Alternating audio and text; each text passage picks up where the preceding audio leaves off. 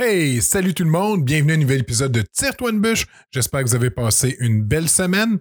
Euh, moi, de mon côté, vraiment, j'ai eu une belle semaine. J'ai enregistré trois podcasts cette semaine. Euh, ça va être trois bons, euh, trois super bons épisodes. J'ai vraiment hâte de vous les faire entendre. En, en, attendant, je tiens encore une fois à remercier Martin Levac. Martin qui, m'aide avec la technique, qui, qui me donne des conseils. donc, si vous voulez l'encourager, le martinlevac.com ou vous pouvez aussi aller sur euh, euh, Facebook ou sur euh, YouTube pour le suivre, puis pour aller écouter ses vidéos, voir qu'est-ce qu'il fait. et le studio Bapon, bien sûr, l'endroit où on enregistre le podcast à chaque semaine. donc, cette semaine, je ne sais pas trop quoi vous raconter. Je vais juste vous parler d'une petite, partie de ma vie.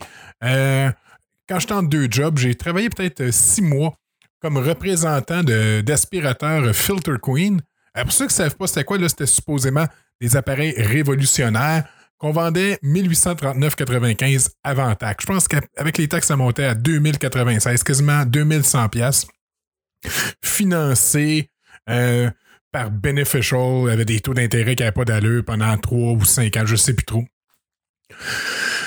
Euh, donc, pendant les quelques mois que j'ai travaillé, écoute, j'ai vu des affaires qui ont juste pas d'allure. Euh, je suis arrivé à une place où la dame m'attendait en déshabillé, euh, en petite lingerie. Euh, puis elle restait tout le long en lingerie, me regardait faire ma démo, puis après ça, faire mon pitch de vente, essayer de vendre un aspirateur. Je pense qu'elle s'attendait à autre chose, mais euh, j'étais probablement juste trop con ou pas assez éveillé pour me rendre compte de ce que la madame voulait. À part ça, qu'est-ce que j'ai vu d'autre? J'ai vu des endroits où c'est pas une balayeuse, ça prenait que c'était un lance-flamme.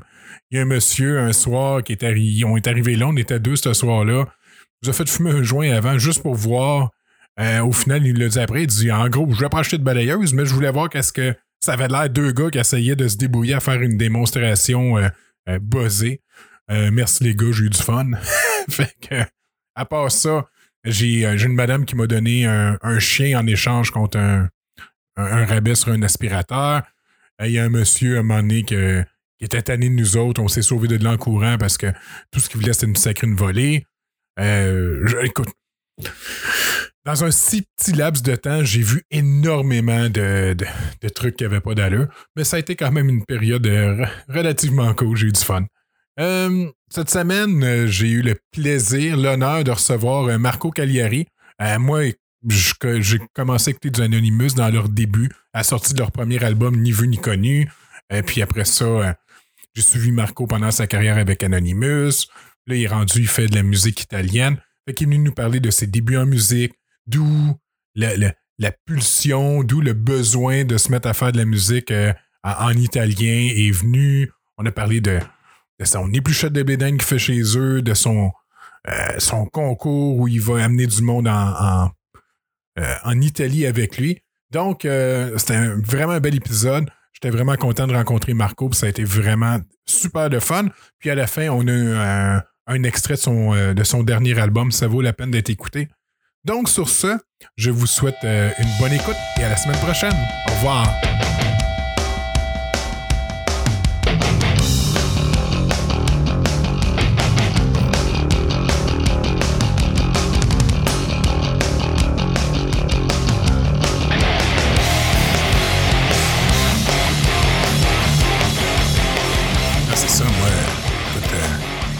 Sais même pas. Moi, ça m'avait impressionné. Quand j'avais la première fois, j'avais entendu parler d'Anonymous à JE. Là. je me souviens encore. Ben. il vous avait demandé c'est quoi votre paye à soir? Puis la réponse c'était une caisse de 24. Ouais. ça, c'est resté. C'est malade. Écoute, je me souviens comme c'était hier. je pense que c'est encore de même. C'est le hein. Backstreet.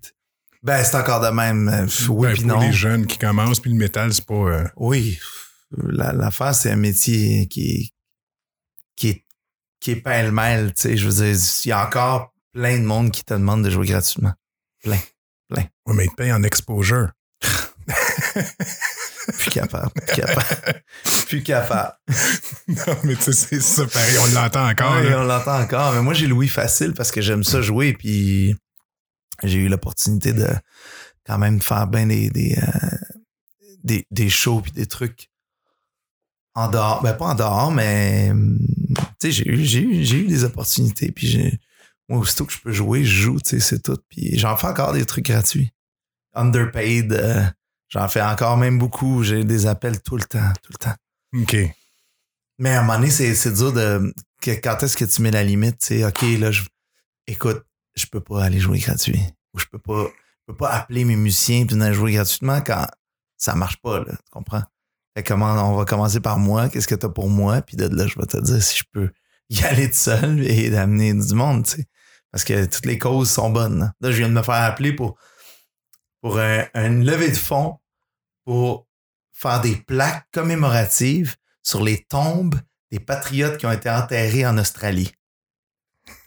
Imagine, ça va loin. C'est loin, ouais. Là, il appelle Marco Cagliari pour faire un show bénéfice en lien avec ça. Le lien est vraiment loin, là, mais tu sais, je veux dire, je, je- je respecte énormément euh, en fait l'histoire, premièrement. Cette histoire-là, oui, mais je veux dire, qu'est-ce que ça n'a aucun lien. Je veux dire, tu vas annoncer Marco Cagliari, il chante pour les Patriotes, ça marche pas, là. C'est quoi le lien? Ouais, tu peux-tu venir chanter en français? Je dis, ben non, c'est pas ma démarche artistique. Non. Fait que j'irai pas faire ça. Appelle Alexandre Béliard. Man. Appelle Jérôme Charlebois, peut-être, je sais pas. Euh, Daniel Boucher. Ben, ben, il m'a appelé parce que c'était un ancien métalleux. Puis, euh, en fait, c'est un producteur métal. Puis, mais j'y aurais dit oui, mais je trouvais le lien était trop loin, je trouvais.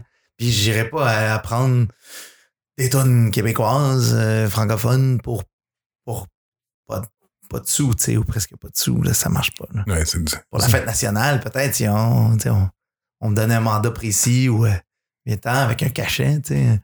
Là, OK, je dis, je, vais me faire plaisir de chanter Claude Léveillé, puis les colocs, puis whatever, là, mais là, c'est trop loin, là. Tu déjà fait de toute façon avec les reprises italiennes. là? Exactement, ça, c'est une autre chose que j'y ai dit, tu sais. Euh, ça, ça, j'irais le faire, tu sais, parce que c'est ma démarche, puis je l'ai, j'ai pas fait cet album-là pour, pour personne d'autre que moi, comment je peux dire, ma réalité où je trouve que l'italien passe à côté de tout ce qui est poésie québécoise et musique québécoise. Donc, je l'ai fait moi-même, sans subvention, sans aide de personne. Personne ne m'a demandé, Marco, peux-tu, peux-tu inspirer ta communauté à être plus francophone ou à, à à apprécier plus la francophonie? Et puis j'ai pas eu ce cas-là, je l'ai fait parce que je trouvais qu'il y avait un manque énorme. En tout cas. Ouais, mais ça représente, tu sais, c'est. Les, les patriotes représentaient le, le multiculturalisme aussi à l'époque. Sais. Oui, totalement. Écoute, des liens, euh, on aurait pu en faire plein, mais c'est ça. c'est- too much. Là. Ah oui. Bon, ben, gars. euh, ben, bienvenue, Marco. Attire-toi une bûche, Marco Cagliari. Merci Euh, beaucoup. Trouvé la place? Oui, oui euh, mon GPS, euh, il voulait pas m'amener à la colle. Ah, non. Il voulait vraiment pas m'amener à la colle. non, au moins, t'es là. Je suis là et bien heureux d'être dans ce merveilleux endroit. Oui. Fait que c'est ça, moi, euh, comme je t'expliquais tantôt, j'aime ça, connaître l'histoire euh, des gens. Tu sais, je, ce que je sais un peu de toi, c'est que tu sais, t'es, euh, t'es euh, né d'une famille italienne Mhm. qui ont immigré au Québec, puis t'as grandi dans un quartier multiculturel, Mhm. tu, puis euh, t'as commencé à triper à faire de la musique avec tes chums, puis tout est parti de là en Exactement. réalité d'un, trip de trip d'ado Un trip d'ado, euh, jeune ado, à 14 ans. euh, mes meilleurs amis d'enfance, c'est moi, ben, tous des enfants de la loi 101 du quartier Saint-Michel. Carlos Araya qui est arrivé euh, à l'âge de 6 ans du Chili. Et les deux jumeaux espagnols, euh, Daniel et Oscar Souto, fils d'immigrants euh, espagnols de Barcelone. Eux, ils ont- sont nés à, Montréal, comme moi. Mes deux parents sont nés en Italie et sont arrivés ici en 61. Moi, je suis né en 74, fait que tous des amis d'enfance à apprendre l'école, à apprendre le, français dans nos écoles, l'école Saint-Damas pour être plus précis. Euh, la rue Everett à Montréal. Et, euh, et à un moment donné, c'est ça, à triper sur les mêmes, les mêmes sports, les mêmes musiques, les mêmes trucs. Puis à un moment donné, sortir un vinyle de Kiss, puis un d'Iron Maiden, puis de, puis de la famille à Carlos, c'était plus euh, rock'n'roll, disons, entre guillemets. Euh, Carlos s'est tapé un show de Black Sabbath à 8 ans euh, live avec Ronnie James Dio euh, au vocal. Et euh, donc, c'est ça, lui, a amené un peu. En fait, on dirait qu'on a amené tous une petite influence. Moi, moi ma soeur m'a amené un peu de Def Leppard puis de Loverboy. Loverboy, c'est pas vraiment heavy metal, mais il y a, comme un côté rock. euh, euh, assez, euh, assez guitaristique, si je peux dire. Et de là, on mélangeait nos trucs ensemble, nos, influences. Et à un moment donné, Carlos Araya trouve une guitare électrique dans, la poubelle. Devant chez lui, sa 17e. Puis, puis je l'ai comme un peu irrité. I- ouais, irrité. Et euh, j'ai mis des pick-up dessus. Puis là, on se trouvait des amplis, des amplis, des, des affaires cheap, là, comme ça, pas de sens. Carlos, sa première batterie, ben, il avait pris des seaux, des seaux en plastique, puis il avait mis du tape transparent. Son père, il travaillait pour 3M OK. le scotch tape Ouais. ouais. Fait qu'il revenait, il revenait de la, de la compagnie avec toutes des, des fins de, de, De, bobine, de, bobine, fait que là, surtout les transparentes. Puis là, Carlos, lui, Il se il, faisait en- des. il se faisait des pots en étirant. Écoute, c'était malade, là. Fait qu'il s'est fait un genre de drum, puis là, il tapochait sur ça. Puis Carlos était comme déjà bon en partant. Déjà, C'était un bon tapocheux. Il savait déjà ce qu'il faisait, tu sais. Puis le jour 1, le vrai jour 1 de Anonymous, le groupe qu'on a créé ensemble, les quatre euh, amis d'enfance, c'est euh, le 28 janvier 1989.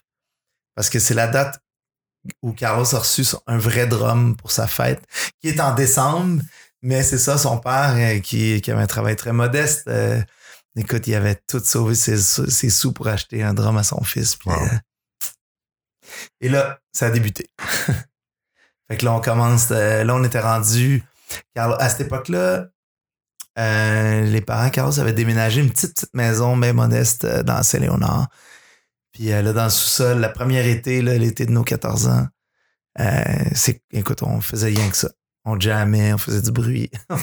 on montait, euh, on montait ACDC, euh, Metallica, Slayer, euh, Iron Maiden. Puis on composait nos premières compos vraiment très, très cucu.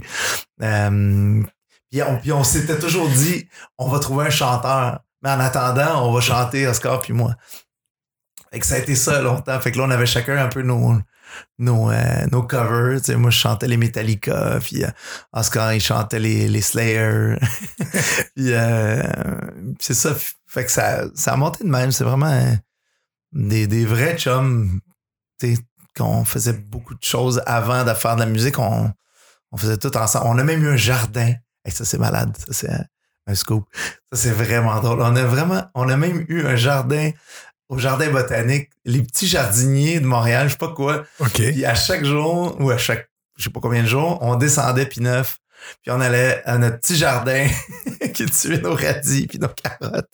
C'est malade, c'est anonymous, là, on parle. Fait que c'est tellement drôle. Fait que tout ça pour dire que c'est ça, on a tout fait ensemble. là. Toutes vos premières Toutes expériences. nos premières expériences, euh, toutes les bons, les mauvais coups, les. Les euh, puis on n'était pas si mauvais que ça. En fait, on était vraiment très gentils à comparer à bien du monde. On n'était pas très. euh, tu sais, on avait. On n'était pas dans la débauche. Anonymous, ça n'a jamais été la débauche. oui, à un moment donné, c'est sûr qu'on a tous 20 ans, puis euh, on a viré une coupe de brosse. Puis euh, moi, j'ai, moi, j'ai jamais fumé de joint, fait que j'aurais pu fumer tous les jours de ma vie, mais c'était pas mon dada à moi. Puis je dis pas que les autres ont pas fumé. Là. Ils fument de temps en temps, puis a rien là. Mais on n'a jamais été dans les, les drogues dures, puis des affaires de même, puis des, des Hmm. vrais problèmes d'alcool, puis des affaires de. On est- on n'est pas vraiment un, un sujet à faire un, un film biographique, euh, disons, euh, à la Motley Crue. T'as-tu vu le film? Je l'ai vu, c'est épouvantable. C'est incroyable. ah non, mais c'est, euh, mais c'est l'image que le monde se fait. C'est l'image que le monde se fait aussi. Ceux qui connaissent pas le métal, ils pensent que c'est juste du monde qui font des mauvais coups, qui sont Exact. gelés puis chauds à longueur Exact. de journée, tu sais. Nos parents, nos, nos parents euh, qui se connaissaient tous parce qu'on a tous fait les primaires ensemble, les secondaires ensemble.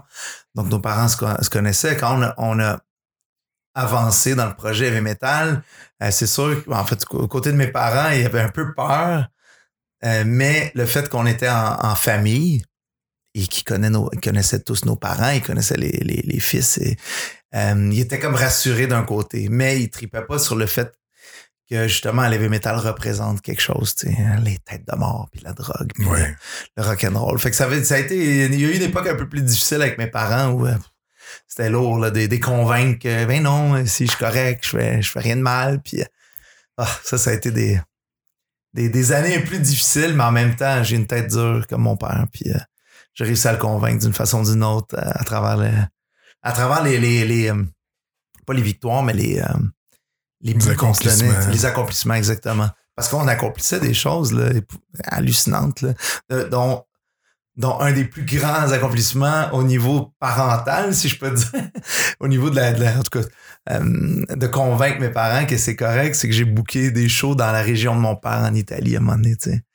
Il était tellement fier, tu sais, euh, Trentin, qui est le nord-est de l'Italie. Donc, une de nos premières tournées européennes, on faisait genre France, Belgique, et j'ai booké en Italie. C'était beaucoup de routes pour vraiment pas grand-chose, mais il y avait juste pour la fierté d'aller dans, dans la région de mon père, c'était exceptionnel. Ouais, puis je sais pas si. Il me semble que j'ai déjà entendu dire que tes parents assistaient à la plupart de tes shows. Mhm. Nos parents. Vos parents. Oui, il y avait les, écoute, les- la, la mère aux, aux jumeaux, euh, les parents, à Carlos, euh, étaient tout le temps là. Euh, Mes parents venaient, ma mère, elle, elle- elle te compte toujours l'anecdote qu'elle elle- elle a même réussi à s'endormir pendant un show de mon oncle Serge Anonymous au Métropolis. Mais en fait, c'est qu'on leur donnait des bouchons, tu sais, puis des fois, tu- avec des bouchons euh, euh, quand même assez euh, enfoncés dans tes oreilles, tu peux... ah, comment je peux dire? Il peut euh, se, se transformer en une espèce de cocon alentour de toi où tout, tout devient euh, un peu dans ta cellule, un peu dans ta cellule, euh, dans, dans, dans, dans- sur une, une planète quelconque. Fait que ma mère se sentait tellement bien que ah, elle s'est Elle laissée s'est avoir. endormi. Ouais. Non, Mais mais il venait, il venait vraiment à, à presque tous les shows. euh, ben, on parle pas de Chicoutimi puis de Rouen-Noranda, là, mais tout ce qui était à Montréal là, était toujours les premiers. Puis euh, je, les ai- je peux dire que mes parents sont venus au Fofone électrique euh, maintes et maintes fois. hein. Même si euh, il adhérait pas pantoute hein, aux boucles d'oreilles, aux tatous et euh, toute l'équipe. Je suis sûr que j'ai déjà fait le fil euh, pas loin de toi au Fouf pour aller voir SOD. Ah, ça se peut très bien. J'étais là, il me semble que. Et j'en ai vu des shows euh, Ouais. c'est sûr qu'on s'est croisés. C'est pas mal sûr. Non, c'est ça, j'étais là, mais je suis jamais porté à aller voir le monde. Tu sais, quand. La dernière fois, j'étais allé Ouais. voir un show, il y avait. Euh, euh, claviériste de Grimmskong, puis il y avait le chanteur de Groovy qui était dans la foule, mais tu sais, j'étais là. Ils sont là pour voir un show, tu sais, je vais Ouais. même pas dire bonjour, tu sais, j'ai pas, Mais tu pourrais parce que c'est tout du bon monde. Ah, je euh, sais, mais- en fait, ça fait. Sérieusement, ça. euh, En tout cas, moi, je- moi ça n'a jamais été un dérangement, même que c'est un- une, une belle tape sur l'épaule, tu sais. euh, Quelqu'un qui vient me dire que je t'écoute ou euh, ton album, euh, ben. mes enfants, ils l'écoutent ou whatever, puis on, on t'a vu il y a quelques années, puis on, on a hâte de te revoir. Tu sais, ça fait toujours un beau, une belle, une belle, je sais pas, un, ça fait un velours. c'est un beau vlog, ouais. Ouais, ouais c'est- en fait, ça, ça nous rappelle que, wow, il y a, OK, il y a du monde qui nous écoute. Ouais. a du monde qui vient, qui pense à nous de temps en temps. tu Fait tu vas toucher quelqu'un. Ouais, puis- c'est, c'est le fun. tu sais. Le métier, je, je le fais avant tout parce que c'est ma passion de faire de la musique, mais doublement quand ça touche quelqu'un, tu sais, ça. OK. Mais sauf que je m'arrête pas à bon, qu'est-ce que je vais composer pour toucher telle personne? C'est pas, c'est pas comme ça que j'écris des tunes ou, ou que j'interprète des tunes, mais, mais c'est le fun. Je sais qu'il y a des gens qui nous écoutent puis, euh, puis qui trouvent ça le fun. En gros, t'écris. T'écris une tune, faire une bonne. Je pense que la meilleure Ouais, manière avoir- de faire de la musique, t'écris une tune, faire une bonne tune, puis avoir du fun, là. Mais Totalement. puis si ça rejoint du monde, ben c'est c'est ça qui, Ouais. qui est le fun C'est après. s'il y en a qui font ça de l'autre façon, qui est j'écris une tune. euh, comment ma tune, comment ma tune pourrait fonctionner? Non, ça marche pas de même. En tout cas, Non. moi je trouve que Ben, il y a c'est du le monde même, qui pense que Ben, c'est le même que ça fonctionne ou qui, euh, qui vont vers les arts dans le but d'être populaire, là, Ouais. mais Comment fitter dans un cadre, puis euh, il rentre la tune là-dedans, mais c'est pas, en tout cas, c'est pas mon bag. non. Sinon, j'aurais pas fait euh, six albums en italien parce qu'il y a personne. C'est vous à l'échec faire des albums en italien au Québec. Ben, c'est sûr que tu vas chercher moins de monde, Oui, mais Mais en même temps, euh, comme, écoute, mon ami Michel Côté du Grand Théâtre de Québec m'a toujours dit, Marco, il y a peut-être parce que j'ai eu des années plus fortes. Le deuxième album était très, très promu, si je peux dire. J'ai eu un, écoute, des médias qui me backaient euh, euh, beaucoup, beaucoup. Puis c'est sûr qu'on se le cache pas, plus de médias qu'on a, puis plus de salles on remplit. oui. Euh, C'est beaucoup plus facile quand les médias euh, sont vraiment tous là, surtout les grands médias. Mais justement, à un moment donné, il y a eu euh, les médias ont débarqué.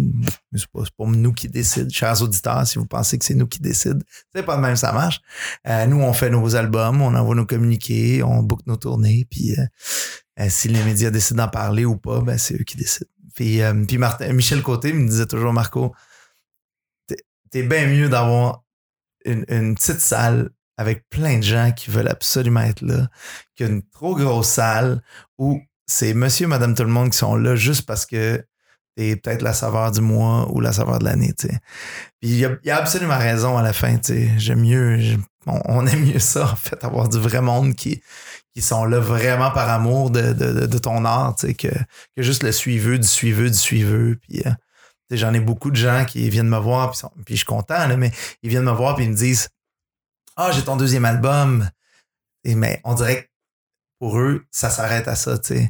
Mais un, un- un artiste, dans tous les, les arts confondus, s'améliore avec le temps, tu sais. Oui. C'est ça que je trouve dommage, en fait. Puis, et puis je, je parle, euh, je veux pas pointer, je veux pas être péjoratif parce que même moi, je me considère un peu dans cette catégorie-là. Tu sais, combien d'albums j'ai, euh, combien de bandes j'ai arrêté d'écouter après tel album. Euh, puis après, ils en ont fait 4-5 autres. Mais c'est, on dirait que c'est c'est comme un, pas que ça arrive naturellement, mais tu sais, mettons un exemple Metallica. Bon, eux, c'est un exemple un peu euh, étrange parce qu'ils ont, ils ont changé de style, puis à un moment donné, ils sont revenus, puis en tout cas. Euh, mais j'ai arrêté à un moment donné d'écouter des trucs, tu sais. Iron Maiden, bon, j'ai aucune idée, les quatre derniers albums, c'est quoi? Sauf que mes classiques restent mes classiques. Fait que si je, je suis un peu le Iron Maiden de quelqu'un, ben tant mieux. puis si pour lui, c'est mon deuxième album qui est l'album, ben tant mieux. Mais, mais je, je, je tiens juste à dire que moi, je trouve que mon art s'améliore à travers le, le, le- le temps. Oui, mais aussi, je pense, tu sais, maintenant avec euh, euh, Spotify, Mhm. iTunes, puis tout ça, l'offre est tellement grande qu'à un moment donné, tu peux pas te suivre. Là, C'est impossible. Tu sais, moi, chaque semaine, Spotify me fait une liste découverte de la semaine. Fait que là, tu sais, dépendamment de ce que j'ai écouté dernièrement, il me fait un playlist de peut-être 20 chansons. Je, redécouvre, je découvre des bands, mais là, si. Ouais. je me mets à écouter un band, il y a un autre band, j'écouterai pas un moment donné parce que j'ai juste tant d'heures dans une semaine pour écouter de la musique, tu sais. Mais, mais c'est fou et c'est beau en même temps parce qu'il y a. C'est. Ben, c'est, incroyable à quel point les artistes ou les, les, ben, les gens veulent faire cet art-là, tu sais. Et il n'y en a pas de moins en moins, il y en a vraiment de plus en plus. Et c'est ça qui me qui me qui me fascine. Puis on dirait, j'ai l'impression qu'au Québec, c'est comme si, si, on, si on faisait le plan de la planète au complet, j'ai l'impression qu'au Québec, on est des gros, gros producteurs d'artistes et de. Et de mais su- surtout de, de- Pas nécessairement d'interprètes, mais vraiment d'artistes. hein. Il y en a beaucoup. Puis je trouve ça beau. Je trouve ça trop, mais je trouve ça beau. J'ai comme un.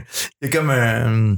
Il y a les deux. Je, je trouve ça le fun de voir une relève des jeunes qui, qui sortent de nulle part puis qui y croient. Puis ça, c'est le, le gros côté positif de tout ça. Mais je moins ça. pense que on s'en va vers un air comme ce que Michel Côté te disait, Ouais. de, plus, de plus petites salles, de plus petits ouais. shows. Mhm. Euh, il y a quelques semaines, je recevais Valérie Laes, une chanteuse Mhm. locale. Puis euh, elle aussi, c'est- elle, elle, elle a une salle, elle fait. Elle présente quatre shows par mois là-bas, Mhm. trois invités, puis une fois elle. Cool. Puis elle dit Denis, elle dit Si je fais ça tout le temps, je suis Mhm. capable de bien vivre, puis euh, je m'amuse, puis je fais ma musique. J'ai Bon. pas besoin de remplir des grosses salles. Non, non. Euh, puis on s'en va vers ça. L'offre est tellement grande Mhm. que ce soit en musique, en humour, c'est pareil. C'est toutes des petites salles, c'est tout. Mhm.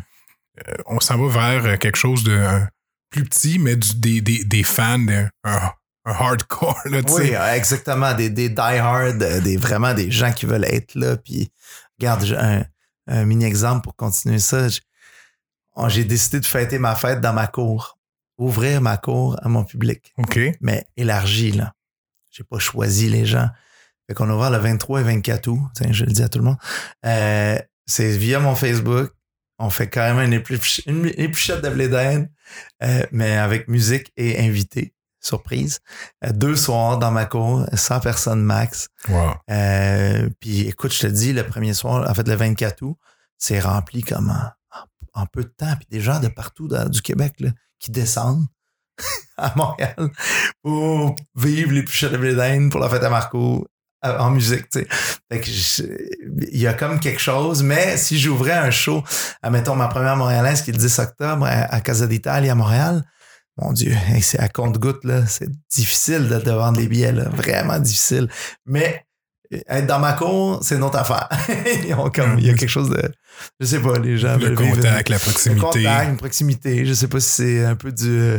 du comment t'appelles ça? Du. Euh, euh, des gens qui veulent voir un peu où j'habite. Là. c'est ça faire de même. Là. Mais, mais euh, nous, on est mm. assez ouverts pour. on n'a rien à cacher. Là. Non, mais ça ne te dérange pas de que beaucoup de monde que tu connais pas, que, qui vont savoir où tu es, où tu restes? Ou? Ben non, écoute, si on l'a fait, ça veut dire que non. Euh, ma blonde moi, on est correct avec ça. Puis, euh, puis en fait, on voit les gens aussi passer, tu sais, on, on, voit qui achètent les billets. Puis, euh, puis ils veulent vivre ça. Fait que, fait que c'est cool. Fait que là, on a obligé d'ouvrir une deuxième soirée, mais qui est le premier soir, le, soir avant, le 23. Parce que là, ça commençait à déborder. Puis là, les gens demandaient. Je disais, ah, mais là, j'ai quelqu'un qui voudrait acheter des billets. Puis là, mais il n'y a plus de place. Ah, ouais, mais c'est parce que je peux pas déborder. Non, tu peux pas rentrer 1000 personnes dans ta cour. Là. Non, j'aimerais ça, man. Pardon. Je bois du bon. Euh, j'ai découvert un, pas une liqueur, mais une boisson gazeuse au gingembre. OK. 1642. Moi, j'avais jamais. J'ai vu ça tantôt en, en, arrêtant gazé parce qu'il me restait il me restait 10 km pour me rendre ici. tu montres ça à, à Janice, elle aime bien les gins, euh, gin avec les trucs euh, au gingembre et tout ça. Là. Ah, ben, mais je bois pas du gin en passant. Non. Mais je bois du ginger. mais, pas, du gin, en auto. Surtout pas en char. Donc, juste de revenir un petit ben peu à, ton, à, ton, cheminement. Fait ben que, euh, t'as, euh, fait que là, t'as fait Anonymous, c'est quoi? 89 à 2006? Comment t'as dit? Jusqu'en 2006. Ah oui, exactement. En fait, j'ai fait 17 euh, ans. Cinq albums. écoute, de, premier album est sorti en 94. Avant ça, il y avait des démos, des cassettes. il y a eu un vinyle avec Overbass, un groupe de la scène punk à Montréal. Puis écoute, des années, des années incroyables, un bagage hallucinant de, de comment je peux dire de, de, faits vécus euh, de toutes sortes de couleurs à travers le pas juste le Québec parce que à travers mes, mes 17 ans avec Anonymous c'est beaucoup de voyages beaucoup de premières parties de groupes connus des Anthrax des Cannibal Corpse des des euh, mon dieu des Nevermore des euh, des Biohazard des euh, plein plein plein puis un peu partout euh, sa planète autant au Mexique qu'en Europe. Euh, aux États-Unis un peu quelques dates puis on est on est on est on est un des premiers groupes à faire des albums complètement en français en heavy metal. Puis ça ça nous a beaucoup beaucoup démarqué dès le début avec le premier album Ni vu ni connu. Et ensuite on, ensuite quand, on, a, on, composait le deuxième album qui s'appelle Stress qui en passant stress se dit dans pas mal toutes les langues. En anglais et en français, on, on, cherchait justement à ouvrir plus les horizons parce que on a compris que les, quand on a sorti Une vie connue, on a, on a vu qu'il y avait beaucoup de, nationalistes qui, en fait, non, de gens qui venaient à nos shows euh, pour un motif patriotique et nationaliste, mais c'était pas ça qu'on voulait prôner en chantant en français. Euh, même si on n'a jamais été autre chose que dans cette direction-là au niveau politique, mais on était quand même assez apolitique apolitique. Euh, on voulait pas afficher ces couleurs-là, mais surtout l'ouverture linguistique. C'est que toutes nos langues, euh, on, on va les utiliser. C'était ça qu'on voulait prôner, mais le premier album est sorti en français parce que c'était la langue qui, qui, qui nous, euh, nous rejoignait. On est tous des enfants de la loi 101 euh, en tant que fils d'immigrants et immigrants euh, au, sur le, en parlant du code Carlos. Euh, fait qu'à sortir ça, c'était extrêmement symbolique, mais on savait pas que c'était symbolique à l'époque. On, nous, on le faisait parce que c'était notre langue. Euh, mais on s'est devenu symbolique avec le temps. Et deuxième album, c'est là qu'on a ouvert. J'ai écrit une chanson en italien, Oscar a écrit une chanson en espagnol. Euh, il y avait deux en anglais, parce qu'on n'avait absolument rien contre la, langue, anglophone. Absolument rien, tu sais. C'est juste que c'était une façon de nous démarquer. Euh, puis même majoritairement, l'album Stress était en français, bien sûr. Et là, et ensuite a suivi Instinct, qui était un peu plus anglophone. À cette époque-là, on avait eu quelques messages de, de francophones. Ils disaient, ah, on aimait mieux quand c'était en français, puis nanana. Mais comme on a toujours dit, c'était, c'est vraiment, euh, c'est l'ouverture qu'on, qu'on prônait, tu sais. Et, et aussi, c'est, briser quelques barrières où les gens, il y a vraiment des gens qui, qui croyaient, surtout à l'époque, que le heavy metal se faisait pas dans d'autres langues que l'anglais. Ah. Puis beaucoup, de francophones québécois pensaient ça aussi, tu sais. Vraiment. Mais à un moment donné, quand des obscurs euh, de, de, de Amqui, euh, nous autres, Anonymous, euh, Démence aussi à l'époque, euh, on commençait à sortir des trucs en français, ben, Ouais. ça, là, il y a, là, on, Mm. on commençait à y croire, tout le monde commençait à y croire, puis il y a eu une scène Barf qui s'est- était là aussi. Barf aussi, en effet, exactement. Barf, fait que, tu sais, c'est tout des. euh, je sais ça, des. C'était un peu, euh, sans dire un pied de nez, mais tu sais, c'était- un peu. euh, c'était un peu à, à prouver carrément que tout se faisait. Puis moi, je me rappelle encore, je cite ce- ce- cet exemple-là souvent. Aux États-Unis, j'envoyais, moi, je m'occupais beaucoup du, euh, des envois, puis euh, j'envoyais des magazines partout dans le monde, toutes les CD, les bios. À l'époque, on, on allait à la poste, puis on Ouais. envoyait un vrai bio, puis un vrai CD. Écoute, c'est à coût de 10 piastres, tu sais. On envoyait en tabarouette. Puis, euh, puis à un moment donné, aux États-Unis, je pense que c'était à Chicago, j'avais envoyé un CD. Attends, j'avais envoyé un CD, mais à un moment donné, j'étais passé par Chicago, puis j'avais laissé des CD en consigne. Mettons 5 CD, ni vu puis stress. Puis euh, pas longtemps après, j'ai reçois par la malle toutes les CD, puis avec une petite lettre disant We don't know a lot of American kids listening to French metal. Aïe aïe. Ça m'avait vraiment fessé. J'étais comme, oh mon Dieu. Quelques années plus tard, Rammstein qui En allemand. tour de la planète, man, en allemand. Pensez-vous vraiment que les Américains ont pris le temps d'apprendre les, les, les, les, excuse-moi, qui, euh, ont compris, ont, ont pris le temps de vraiment euh, savoir de quoi ils parlent, Rammstein? Non, excuse-moi, là. Fait que c'est toujours très drôle, euh, tout ce- ce- cet aspect, cet aspect euh, linguistique à travers la planète, là, mais bon. En quelque part, il y a de l'espoir. Ouais, À moi, j'ai toujours, euh, j'ai toujours trouvé ça cool, justement, euh, quand les trois langages ont commencé, les quatre, lang- ben, les quatre langages ont été comment, qu'on vous a commencé à les utiliser. Moi, je trouvais ça vraiment, Bon, moi, je trouvais ça le fun. Je dis, regarde, c'est toutes leurs origines, ils les utilisent, ils utilisent toutes les. exact. Moi, j'ai toujours trouvé ça euh, impressionnant. Je pense Ben, que j'ai- vu en show tellement souvent. Là. Ah c'est oui. vraiment le band que j'ai vu le plus souvent en Ah show. oui, my God. Ah oui, je les ai vus la première fois au Franco. J'ai vu, je pense, la Wow. première partie de Barf. Pollywog, Ah, première partie d'Anthrax. Oui, my God, ça c'était le fun. Les les fameux- Comme ça, tourner avec des gros bands puis tout ça, là, tu sais, c'est. euh, parce que, vous- tu sais, à l'époque, vous commencez, tu sais, vous étiez populaire, Ah, mais c'était- euh, commencez à être populaire au Québec, mais tourner avec des grosses, Ben, grosses têtes c'était des d'affiche. rêves, là, tu sais, euh, surtout Anthrax. Anthrax, ça a été le. c'était eux qui nous rejoignaient le plus aussi. On était vraiment des grands fans d'Anthrax, là. Puis, euh, fait quand on est arrivé, euh, quand, quand à l'époque, euh, ceux qui organisaient le- le- la tournée Polywog nous annonçaient qu'il y avait qu'il y avait Anthrax en tête d'affiche, on capotait. Puis ils nous ont même organisé un souper au petit extra à Montréal avec Anthrax, une tablée Anonymous Anthrax. C'était comme Wow. ah oui, wow, mais en, là, je capotais. Là, manquait c'était juste tellement Joey fin. à cette époque-là. Euh, oui, euh, C'était Bush encore, le Bush, chanteur. C'était Bush. C'était Bush, mais on a eu, c'est le fun parce qu'on a eu la chance de, de, rencontrer Belladonna. Et Belladonna, ça, tu sais peut-être pas, mais euh, en fait, on, on a ouvert, Anonymous ouvert pour Belladonna à Toronto. Il était là en, trio, en quartet. En tout cas, bref, il y avait un drummer, un bassiste, un guitariste. Puis quand il nous a vus en show, Belladonna, il a, il a, il a, comme stické sur Carlos puis sur Oscar. Puis euh, il leur a demandé si les gars, ils embarqueraient sur une tournée avec lui aux États-Unis. Il y avait une run à faire, puis je sais pas trop, je sais pas s'ils voulaient changer de musicien ou ça donnait que les autres pouvaient pas. Fait qu'Oscar puis Carlos sont embarqués sur une tournée. Oh, wow. Ça, c'est malade, là. Ils ont jusqu'à Los Angeles. Une couple de dates, là, une dizaine de dates euh, ou un peu moins, mais ça, c'est. Puis je me souviens, moi, je pratiquais les tunes parce que les gars, ils essayaient de me rentrer dans le lot. Puis, euh, fait que je, pra- je pratiquais toutes les tunes euh, qu'a- qu'avaient reçues les gars. Puis euh, finalement, à un moment donné, le, le- son, son guitariste, là, finalement. Fait que bon. Euh, J'étais juste super fier de, pour euh, Carlos puis Oscar de- d'embarquer sur cette tournée-là.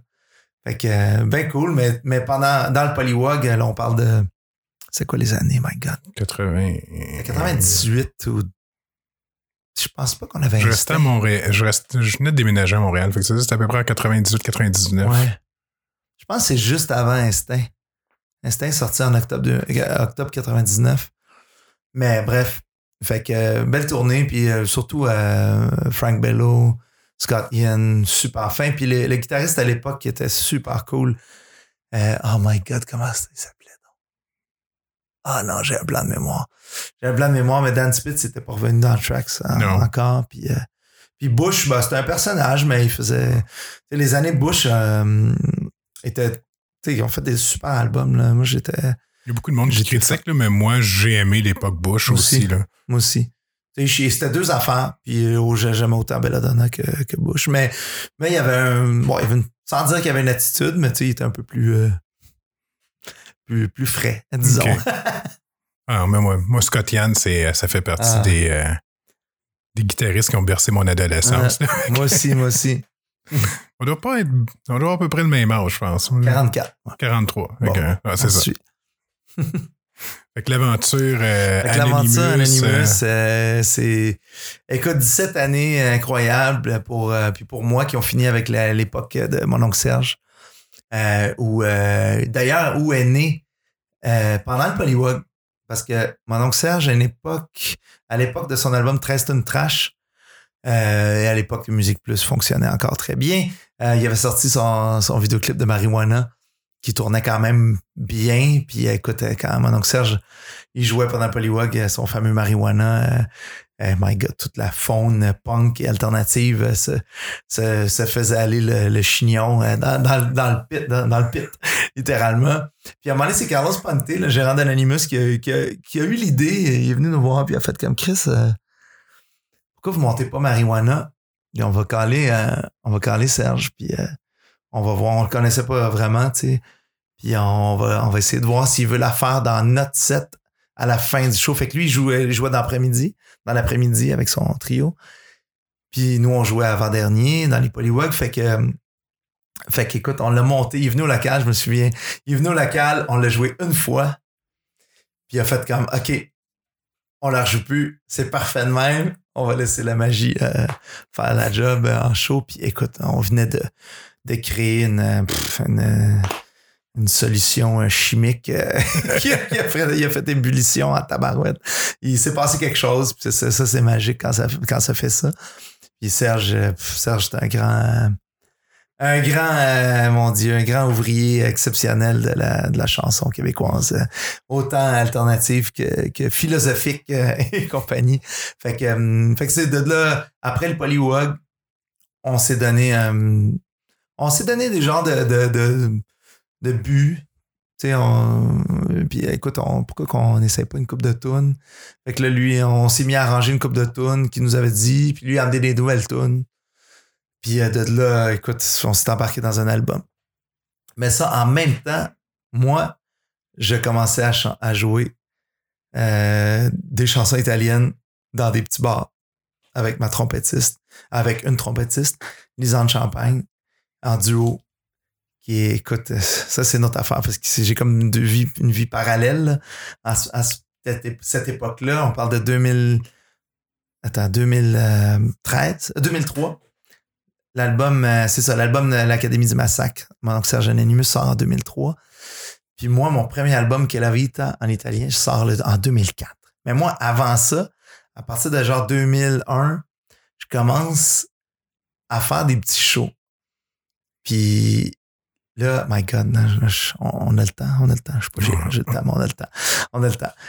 Faut que je rewind un peu dans l'histoire, chers Oui. auditeurs, parce que moi, là, je recule, je recule au début d'Anonymous, parce que moi, à 19 ans, à la veille de sortir notre premier album, Ni vu ni connu, je, je vais en Italie pendant un mois et demi. Je suis au cégep en guitare classique. Je prends une session sabbatique.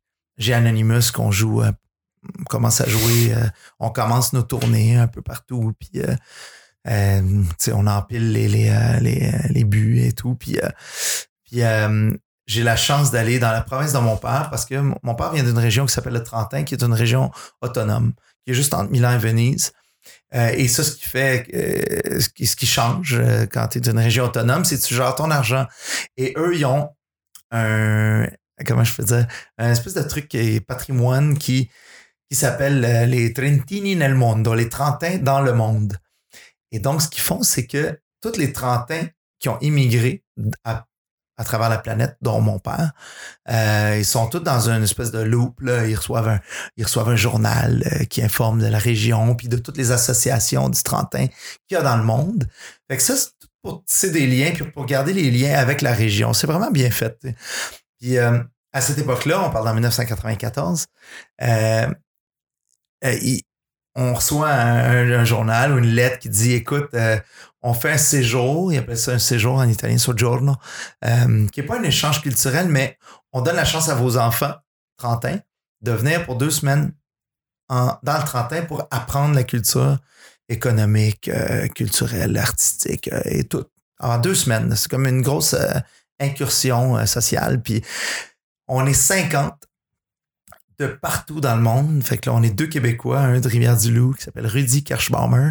Kirschbaumer, parce qu'on a des noms autrichiens, il y a des Weber, des Kirschbaumer. Ah parce qu'en fait, la région de mon père a été euh, dominée par l'Autriche euh, sous des traités euh, que si on vous aide, si on vous aide à, abattre les, les, les, méchants pendant telle époque, ben on, vous allez devenir l'Autriche pendant 10 ans, mettons. Fait que c'est des traités de paix où. Euh, fait qu'il y a beaucoup d'influence. J'ai les yeux verts, je suis blond, euh, euh, j'ai des descendances autrichiennes, c'est sûr. C'est, c'est, sûr. Fait que. donc, il donnait cette chance-là et j'arrive là. moi, j'ai 19 ans, la veille de mes 20 ans. Puis je suis là deux semaines. On est plein de de jeunes, euh, jeunes euh, fils euh, d'immigrants trentains à apprendre la culture de mes parents que je pense que mon père aurait pas appris la moitié de ce que j'ai appris en deux semaines là-bas si j'y étais resté hmm. là toute sa vie. Fait que fait que ça a été très, très. moi, je parlais déjà la langue, mais mes parents me parlaient déjà en italien depuis que je suis petit. Donc, j'avais déjà une facilité à parler l'italien.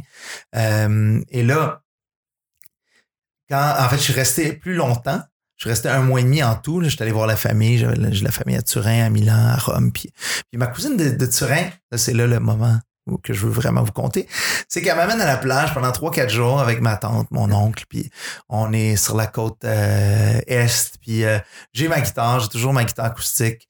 Puis moi, j'ai toujours été un peu chansonnier, fait que euh, j'ai étudié la guitare classique en Saint-Laurent.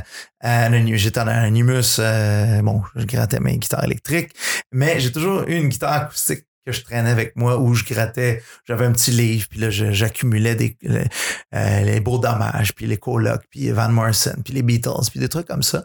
Fait que j'étais comme un peu le musicien de la de, de, ce voyage-là.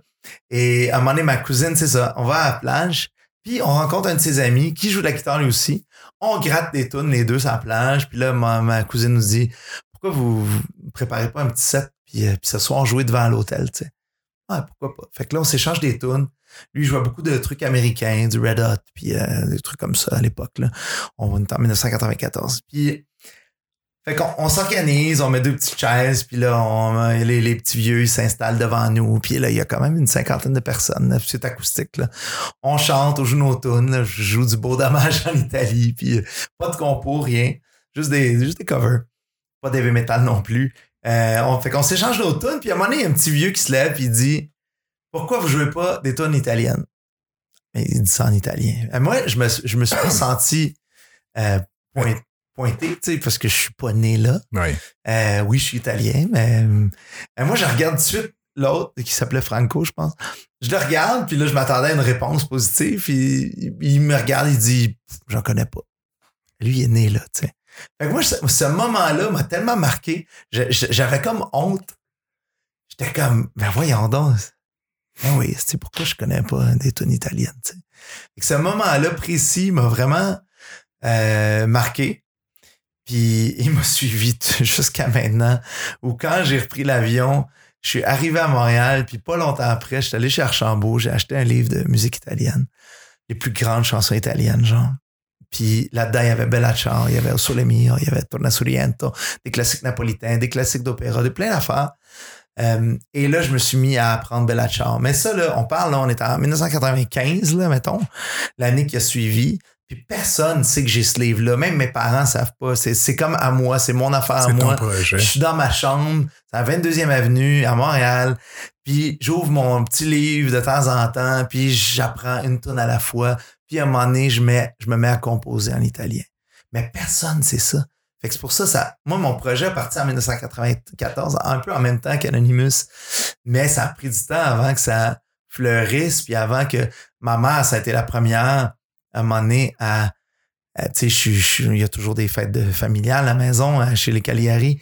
Euh, fait qu'il y a tout un prétexte pour faire la fête et, jouer de la guitare, de la musique. Puis à l'époque, j'apprenais des, des pièces classiques, littéralement guitare classique à Saint-Laurent. Fait que ma mère me demandait tout le temps, fin des fins de veillée, je ah, prends ta guitare, prends ta guitare. Puis j'étais un peu gêné. OK, OK. Fait que là, je prends ma guitare, mon livre de partition, puis je leur jouais du Luigi Legnani, puis Villa Lobos, puis euh, Léo Brower, des trucs classiques, classiques guitare. Puis à un moment donné, il y a eu un moment donné, je me suis pas, je sais pas exactement quand, mais j'ai fait, ah, j'ai, j'ai aussi ce livre ici, tu sais. Puis là, j'ouvre le livre. Là, là, man. J'ouvre, puis là, je leur joue Bella Ciao. Écoute, je te dis, là, c'est le moment le plus marquant de la famille. Là. Je venais de- d'ouvrir une espèce de, de boîte de Pandore où tout le livre, écoute, le livre, il faisait le tour de la table, puis là, mes oncles, là, joue ça, joue ça, puis là, ils chantaient. Mais eux, ils les connaissaient, moi, je les connaissais pas toutes, tu sais. Fait que là, j'étais comme, euh, là, j'étais comme en arrière, là, Là, je me demandais, j'ai-tu sorti le livre trop tôt, tu sais? J'aurais dû le sortir dans deux ans, tu sais, euh, dans la famille. Mais non, ça m'a donné, c'est toutes ces, ces petites euh, ces moments-là m'ont, m'ont donné la, la espèce de poussée, m'ont donné la confiance aussi parce que, tu sais, euh, veux, veux pas, je suis avec Anonymous et on est habitué de, de travailler en gang. C'est une, c'est une, euh, euh, pas une dictature, mon Dieu, c'est une, euh, une collectivité. On, tu sais, on, c'est Ça collectif. t'offre une sécurité aussi, t'es pas Oui, tout seul. exactement, tu sais, fait que, mais là, euh, mon Dieu, tu sais, partir un projet où, là, je n'étais même pas dans ma tête, là, mais là, il y a quelque chose qui se passe, tu sais.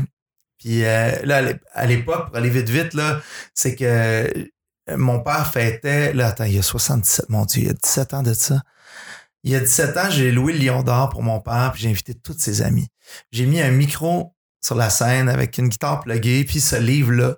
C'était pas longtemps après, genre, c'était un an ou deux après que le livre avait fait euh, immersi- immersion dans le, Le party de famille. party de famille. Euh, donc, ils savaient que je grattais des trucs, tu sais, mais jamais qu'ils pensaient qu'il allait avoir un album, tu sais, ou quelque chose. tu sais. Pour eux, c'était juste le fun que Marco, il, il chante des tunes italiennes de temps en temps pour la famille, tu sais.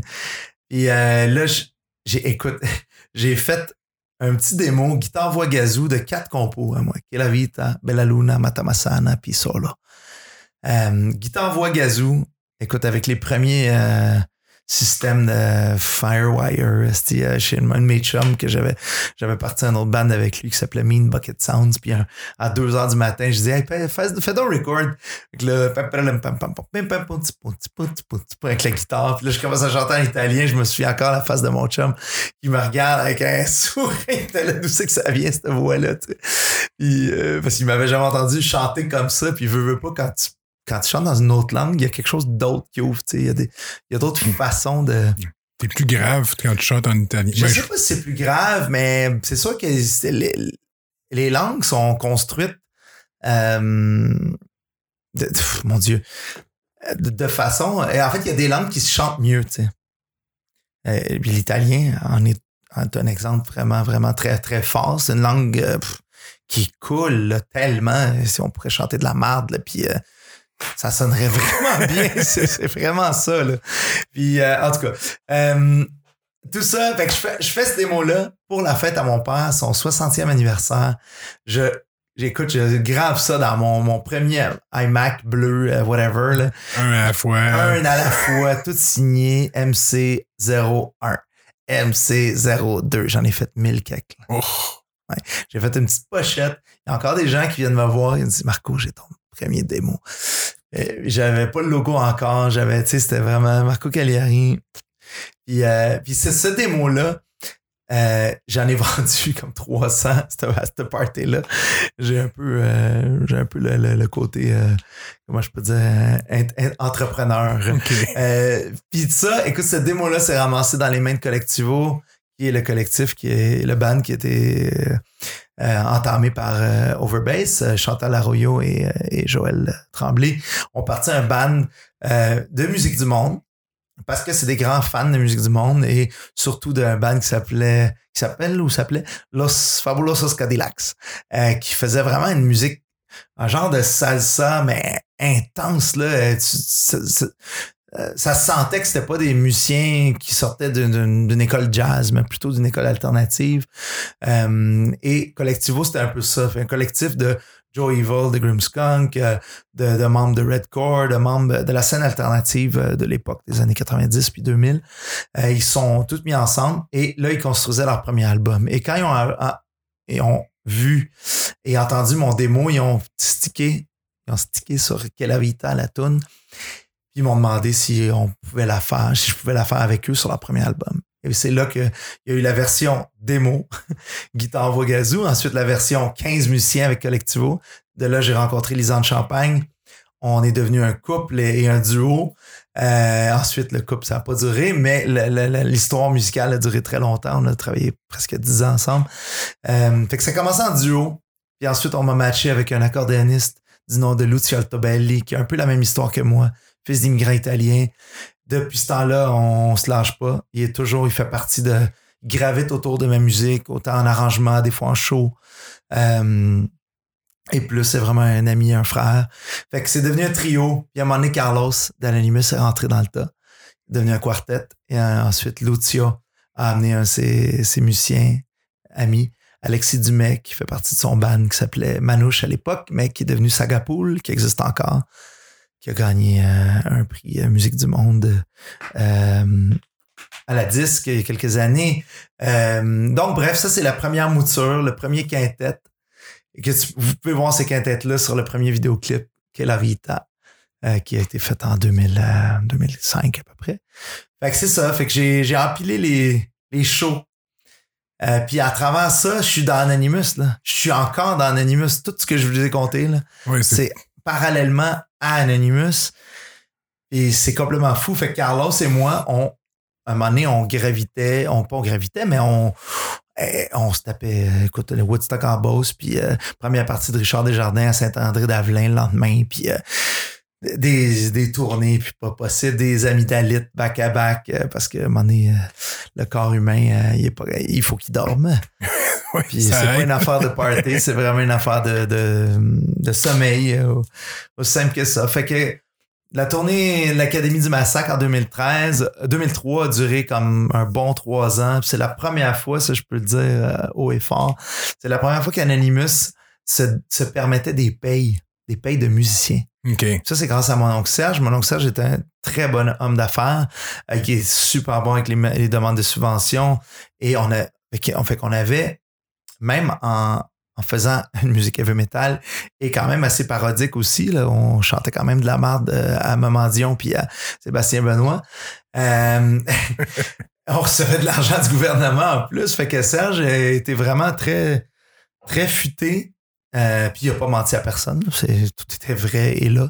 Il y a vraiment il y a beaucoup de respect, mon oncle, à, travers, pas juste artistiquement, mais culturellement, les, les les gens qui travaillent dans le domaine des demandes de subvention ont beaucoup de respect pour mon oncle Serge parce que il fait ses choses super drettes. Puis c'est ça, il est discipliné, assidu. Puis euh, c'est ça, nous ça a été euh, c'est tout gagnant pour nous, pour Anonymous. À l'époque, c'est ça. On se, on se donnait des payes. La première fois qu'on était payé pour faire des shows euh, heavy metal. Une super tournée qu'on a eue. Et à travers ça, ben moi, j'ai enregistré mon premier album, qui est Que la Vita, euh, qui est un album de compo. Il y a un classique napolitain et une tonne d'Anonymous. Euh, et le reste, des compos. Tout monté sur le fly, en show, à travers des petits shows de bar, aux Asbar, au Sarajevo, à travers le Québec aussi, parce que beaucoup à Montréal, mais, mais, mais à l'époque, je commençais à sortir aussi de la ville. Fait que, euh, fait que tu sais, des années occupées, mais le fun, tu sais. Euh, le fun parce qu'on avançait. Des deux côtés, on avançait. Anonymous, moi, on, arrivait, on aboutissait à, nos projets. Puis c'est le fun aussi parce qu'il n'y avait pas tant d'aide que ça. Là, je parlais de l'Académie du Massacre. On a eu une certaine aide, mais avant ça, rien. C'était tout fait. Euh, Comme, euh, c'est ça. tout, fait- tout fait par notre sueur euh, en travaillant trois job en même temps. Ouais, c'est ça Parce aussi, que là, ça, parce faut, que faut oublier, on, on travaillait en même temps. il faut que tu manges, faut que, faut que tu dormes en quelque part. C'est ça. Fait que c'est ça, je sais pas si je t'ai mélangé avec tout ça, là, mais. non, non, mais- moi, je te suis encore, là, mais Parfait. j'ai l'avantage que il y a quelques mois, euh, Carlos Oui. était à Wha- Wha- What's Up Podcast. Mhm. Fait que j'ai, l'histoire, son histoire à lui. Génial. Fait que je fais des liens. Génial. Mais non, non, non, c'est. euh, je sais qu'à un moment donné, c'est. Je pense que c'est la charge est devenue lourde. Plus Oui. tu devenais, plus ton côté solo et, et montait. Il montait assez vite. Puis même, en fait, je, je peux dire, j'ai perdu le contrôle à un moment donné, euh, mais positivement. Il n'y a rien de négatif dans ça, là, mais c'est qu'Anonymous. Euh, en fait, l'Académie du Massacre était, était bookée par l'agent de spectacle à mon oncle Serge, qui s'appelait Jean-Pierre Aubert, des productions Bro. Puis euh, Serge nous a demandé, je dis écoute, euh, mon, gars, on va, on va demander à JP de, de booker la tournée, ça va être plus simple. Puis tout le monde était d'accord. Fait que fait qu'il a booké la tournée, ça a super bien été. Puis, puis en même temps, moi, je, je, je me faisais connaître. En fait, j'ai été invité à Belle et Bomme avant mon premier album.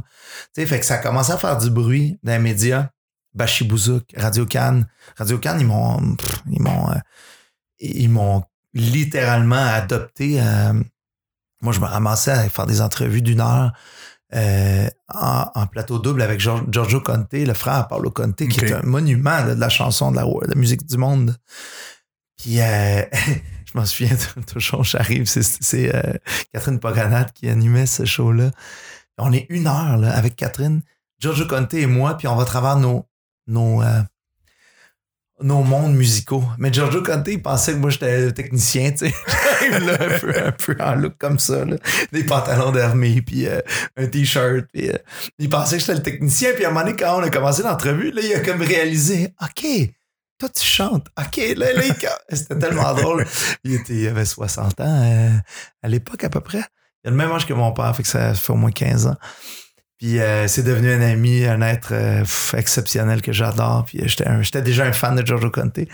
Euh, mais en tout cas, tout ça pour dire que c'était c'était drôle de se ramasser dans ces trucs-là en même temps que j'étais dans Anonymous. Fait qu'il y avait, je me souviens encore dans, dans les shows d'Anonymous, je vendais mes démos de, de musique du monde. Aussi. Oui, aussi. Fait qu'on mélangeait tout. Puis les gars, ben, ils étaient pas, comment je peux dire c'était mes meilleurs amis, mes meilleurs amis. Fait que je voyais qu'il y avait pas un malaise, mais tu sais, un questionnement, un certain point d'interrogation, jusqu'où ça va aller et jusqu'où, tu sais, ça peut aider ou pas? Est-ce que ça nuit? Tu sais, euh, mais en même temps, on était assez euh, ben, amis et, humains pour voir comme, OK, ben, c'est- de la musique, là, c'est correct. Puis euh, ce qui est arrivé, c'est qu'à un moment donné, en fait, Anonymous me connaissent comme un gars intense et extrêmement optimiste. Euh, j'ai toujours été comme le, représentant, le fier représentant d'Anonymous à travers la planète, dans le sens que moi, quand j'allais en voyage, là, c'était surtout des voyages d'affaires, entre guillemets, où j'arrivais dans une ville, mettons, j'arrivais à Bruxelles. Puis, qu'est-ce que je faisais? La première chose que je faisais, là, j'ouvrais, j'allais ch- chercher des, journaux locaux. J'ouvrais le journal, puis là, je checkais la scène métal. Le magasin métal qui vend des, des disques. euh, les bars métal. Je- Là, je, répertoriais tout ça. Puis j'allais voir les magasins, je laissais des CD en consigne, j'ai laissé des CD en consigne un peu partout sur la planète. Mais ça, c'était moi. Là. Je disais, Oscar n'aurait pas été capable de faire ça, ni Carlos, ni Daniel. Mais c'est correct. Parce que moi, j'étais ça, je représentais ça.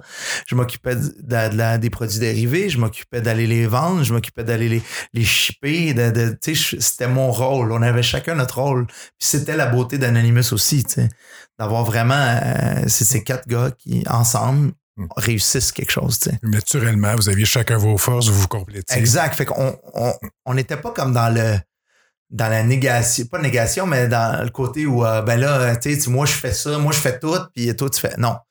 On avait vraiment chacun nos rôles, puis on le faisait bien, puis c'est correct. On donnait ce qu'on pouvait, mais j'étais intense. j'étais intense dans le sens que je- j'avais comme pas de limite. tu sais. OK. J'ai travaillé dans un dépanneur dans ma vingtaine pendant 7-8 ans à Tétroville à Montréal. Puis nos fans pensaient que c'était le dépanneur d'Anonymous. ok?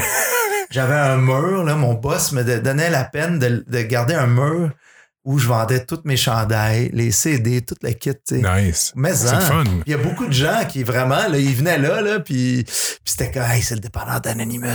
c'est super drôle, tu sais. Fait qu'en tout cas, ben, fait que, tout ça pour dire que, à un moment donné, les gars ont vu que on, s'est mis à composer après le, après l'Académie du Massacre euh, et pendant aussi, puis on avait quelques nouvelles tunes. Euh, puis moi, j'étais, bon, c'est sûr que moi, je commençais à troquer mes sais, pour faire de la musique finalement. Euh, je, je, je, je- je commençais à arrêter tranquillement, ben, autant le dépanneur qu'enseigner, parce que j'enseignais dans des écoles privées, la guitare. Puis à un moment donné, euh, c'est ça, je me faisais plus en plus de shows, donc je sortais un peu plus. Puis Jean-Pierre Aubert, l'agent de spectacle de, de mon oncle Serge, m'a offert de le représenter. Pas en tant que gérant, c'est vraiment agent de spectacle. Puis là, c'est là que lui, il, a amené une certaine structure, tu sais, puis il m'a offert ça. Puis je suis OK, vas-y, tu sais. Puis les cachets devenaient, vraiment le fun. Puis là, wow, OK, là, mes musiciens, je peux leur donner un salaire adéquat. Puis on peut vraiment faire une tournée en quintette, tu sais. On peut faire de quoi de le fun, tu sais. Fait qu'on commençait ça. Puis Anonymous, ben, on essayait de composer. Puis là, c'était plus dur de se réunir. Puis quand on se réunissait, c'était là, mais j'étais quand même. Ils, ont compris que j'étais moins là, tu sais. Je donnais quand même, mais pas. C'est pas le Marco qui connaissait intense à 200% dans tout, tu sais. Fait que, fait que là, les mois passant, puis à un moment donné, les gars m'ont comme collé un genre de meeting. Puis là, c'est là que ça s'est passé. Euh, les gars m'ont demandé de faire un choix. Puis c'était pas genre fais un peu de ci puis un peu de ça, c'était tu fais hein, ça ou Anonymous. Puis je m'attendais pas à ça de mes meilleurs amis, tu sais, mais en même temps, euh, j'ai toujours adhéré au fait qu'on était une, euh, une, espèce de coop où où il fallait que ça passe au con, tu sais, il fallait qu'on discute, puis il fallait qu'on on soit quand même euh, majoritaire dans nos décisions, Euh, même si on n'était pas tout le temps d'accord, tu sais, fallait- c'est la majorité qui emportait, puis c'est correct, on suivait. C'est un collectif. C'est un, vrai collectif, tu sais. Puis ça a été dur de, de En fait, ça n'a pas été dur de, prendre la décision, mais ça a été dur d'avaler la décision, tu sais. Que j'ai faite comme wow, OK, j'ai fait cinq albums heavy metal, 17 ans, un bagage incroyable. Euh, je pense que je peux. Ben, en fait, j'avais pas le goût d'arrêter, mais j'ai pas eu le choix. J'ai fait comme écoute, je pense à d'autres choses. C'est, j'ai pas le goût parce que je le ferai encore. Tu sais, euh, moi, je leur ai offert, quand c'est arrivé ce moment-là, je leur ai offert de, tu sais, juste être réaliste, autant que c'est le, le plus optimiste de la gang qui parlait là. Je dis, gars, soyons réalistes, là. On est en 2000, là, on était rendu en 2006. Euh, on est dans la trentaine. Puis, je te disais, notre chance, on l'a eu. Mais c'est pas de négatif ce que je dis. Ce qu'on a, on l'a bâti, puis on est capable de, de, de le- le- l'entretenir. tu sais.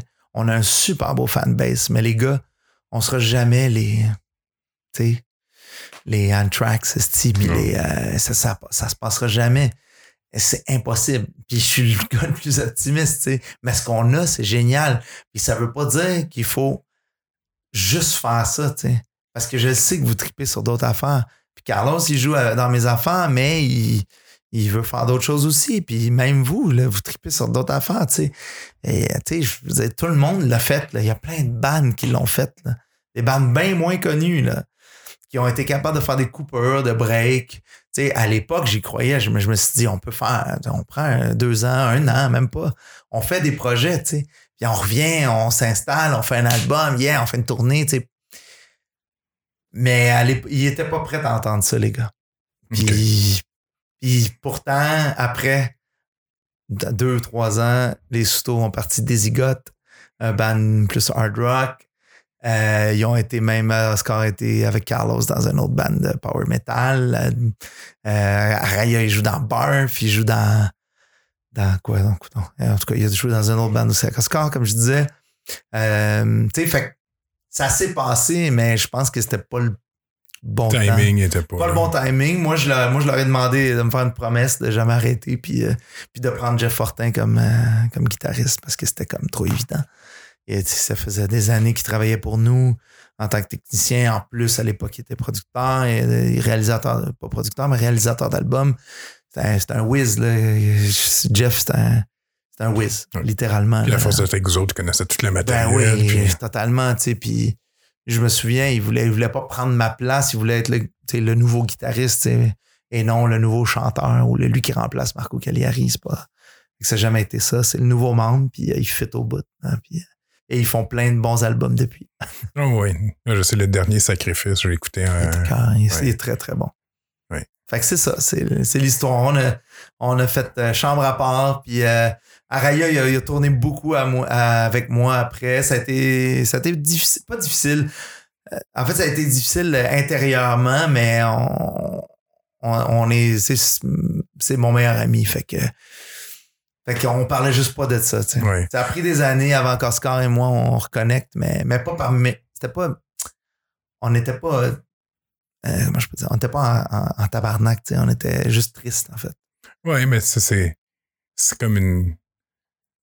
Quand je sais pas, quand tu te casses avec euh, une fille Oui, que c'était t'as ben, aimée ça. longtemps. Écoute, c'était que- vraiment... C'était vraiment une grosse peine d'amour pour tout le monde, là. C'était wow! euh, Ça ça. fessait, là. Ça a été... La première année, là, ça... C'était vraiment une grosse peine d'amour. J'ai- tu sais, on- j'ai- J'ai vu plus souvent ces gars-là que mes parents. Ah, mais 17 ans d'Anonymous ensemble, tu sais, c'est. c'est c'est c'est énorme là c'est énorme puis euh, on, ça on compte pas on vous dit pas le nombre de fois qu'on était dans le local de pratique parce que c'était c'était épouvantable dans le sens que c'était c'était de la du drill drill euh, comment je peux dire euh, c'était de l'armée là tu sais, c'est de la chirurgie là faire du métal c'est de la chirurgie là Ah oui, il faut que ça soit tête. La faut que ça soit tête, c'est tellement physique là. Non, les gars, ils ont, ils ont appris. Ils ont appris, tu sais, euh, un peu de laisser aller, puis d'être un peu plus relax avec, avec le projet, puis tu sais, euh, euh, puis faire les choses plus intelligemment, mettons. Là. Je, je dis pas que c'était pas intelligent avant, là, mais plus avec, avec, le, avec du temps. Puis ils font très bien, ils ont appris, euh, ils s'en ont bien sorti. Ah oui, non. Le métal est encore vivant au Québec. Ouais, totalement, totalement. Puis là, maintenant, c'est ça. t'es rendu avec six albums solo. C'est cet album solo. Bang Bang, il est sur Spotify, mais il est-tu sorti officiellement? Oui, il est sorti le, en fait officiellement le 1er février. Le lancement, c'était le 28 janvier pour commémorer vraiment le 30e, le jour où Carlos Araya a reçu son drum. Fait que 28 janvier euh, 2019, 30 ans plus tard. Euh, on a fait le lancement à la Casa d'Italia à Montréal. Euh, Anonymous était sur scène avec Julio Lotuba, Jean-Sébastien Leblanc, clarinette, Lucio Altobelli qui a arrangé l'album euh, au euh, piano et euh, excuse-moi, piano et, et accordéon. J'avais tout autre monde, coudon. Non, c'est ça. Les gars d'Anonymous, c'était hallucinant. en fait, c'est parce que Cagliari Bang Bang, c'est, je voulais pas la- la- appeler l'album 30e anniversaire, mais je voulais qu'il y ait un lien euh, qui soit inspiré de 30 ans de carrière. Donc, Anonymous est dans le projet, sont dans l'album. Oui. Des fois, sont en, en support, euh, euh, dans un- une fin de refrain ou dans une finale de tune, ou des fois, sont dans des, dans des bouts. Euh, c'est très bien mixé, fait qu'on peut vraiment, si tu écoutes ça, en, mettons dans des écouteurs, là, puis euh, pas dans un char ou dans un, ordinateur, tu peux vraiment là, bien, bien sentir les, les, les niveaux tu sais, de. Euh, carrément les niveaux, les textures de, de, de- de tout le monde, sais, autant le- toute le- la, la gravité de, de musique du monde et aussi le, le côté un peu plus euh, hard, mais il fait pas peur aux gens qui sont pas habitués à écouter du heavy metal. C'est sûr que la, la- la dernière tune c'est un conte avec Michel Faubert, et là, c'est vraiment des bouts d'Anonymous. Oui, non, c'est tout des, des, c'est, c'est tout des bouts de tunes connues. là. Exactement. fait que pour les connaisseurs d'Anonymous, c'est le fun, tu sais. Et pour les non-connaisseurs, ben, c'est un peu une façon de, de, d'amener, d'ouvrir la musique du, la musique heavy metal aussi à des, des auditeurs qui sont moins habitués. Nous on l'écoutait dans le char. On, on était arrivés puis on attendait que l'histoire finisse parce qu'on voulait écouter l'histoire jusqu'au bout. Ben oui, c'est 13 minutes. C'est vraiment, c'est un- une tune artistique, là, littéralement. Donc, non, mais c'est merveilleux, là. C'est, drôle de te voir. euh, des fois, on disait que tu cherches tes mots, tu sais, faire la traduction, puis tout, tu sais, c'est, Ouais, euh, vraiment Non, on a très fait bien un rendu. face à comme moi et toi en ce moment, c'était vraiment face à face avec nos deux textes.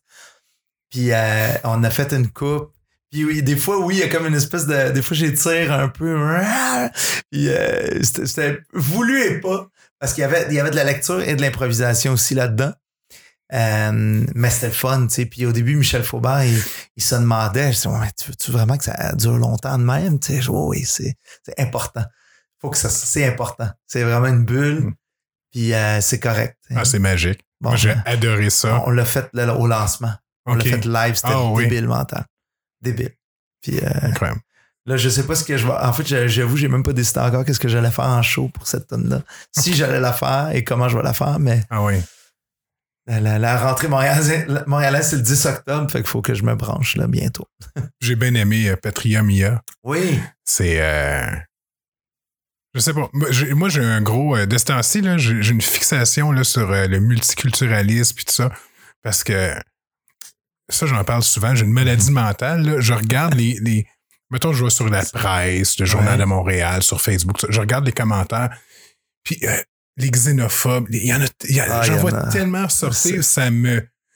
Ça, m'enrage là, des fois. Là. Puis euh, j'arrive pas à comprendre que le monde ne sont pas capables de comprendre. C'est pas c'est pas ta couleur, c'est pas, c'est pas ça qui fait que t'es qui. Ce qui fait que t'es qui, mm-hmm. c'est ta famille, comment tu as grandi, le monde que tu as côtoyé, c'est ça qui fait que mm-hmm. ce que tu es aujourd'hui. Puis euh, cette chanson-là, c'est ça qu'elle explique, que c'est tout ton environnement, c'est tout le monde avec qui tu as grandi mm-hmm. qui font qu'aujourd'hui tu es Marco Cagliari. Mais ça, euh, cette tune-là, euh, vraiment, je l'ai bien aimé.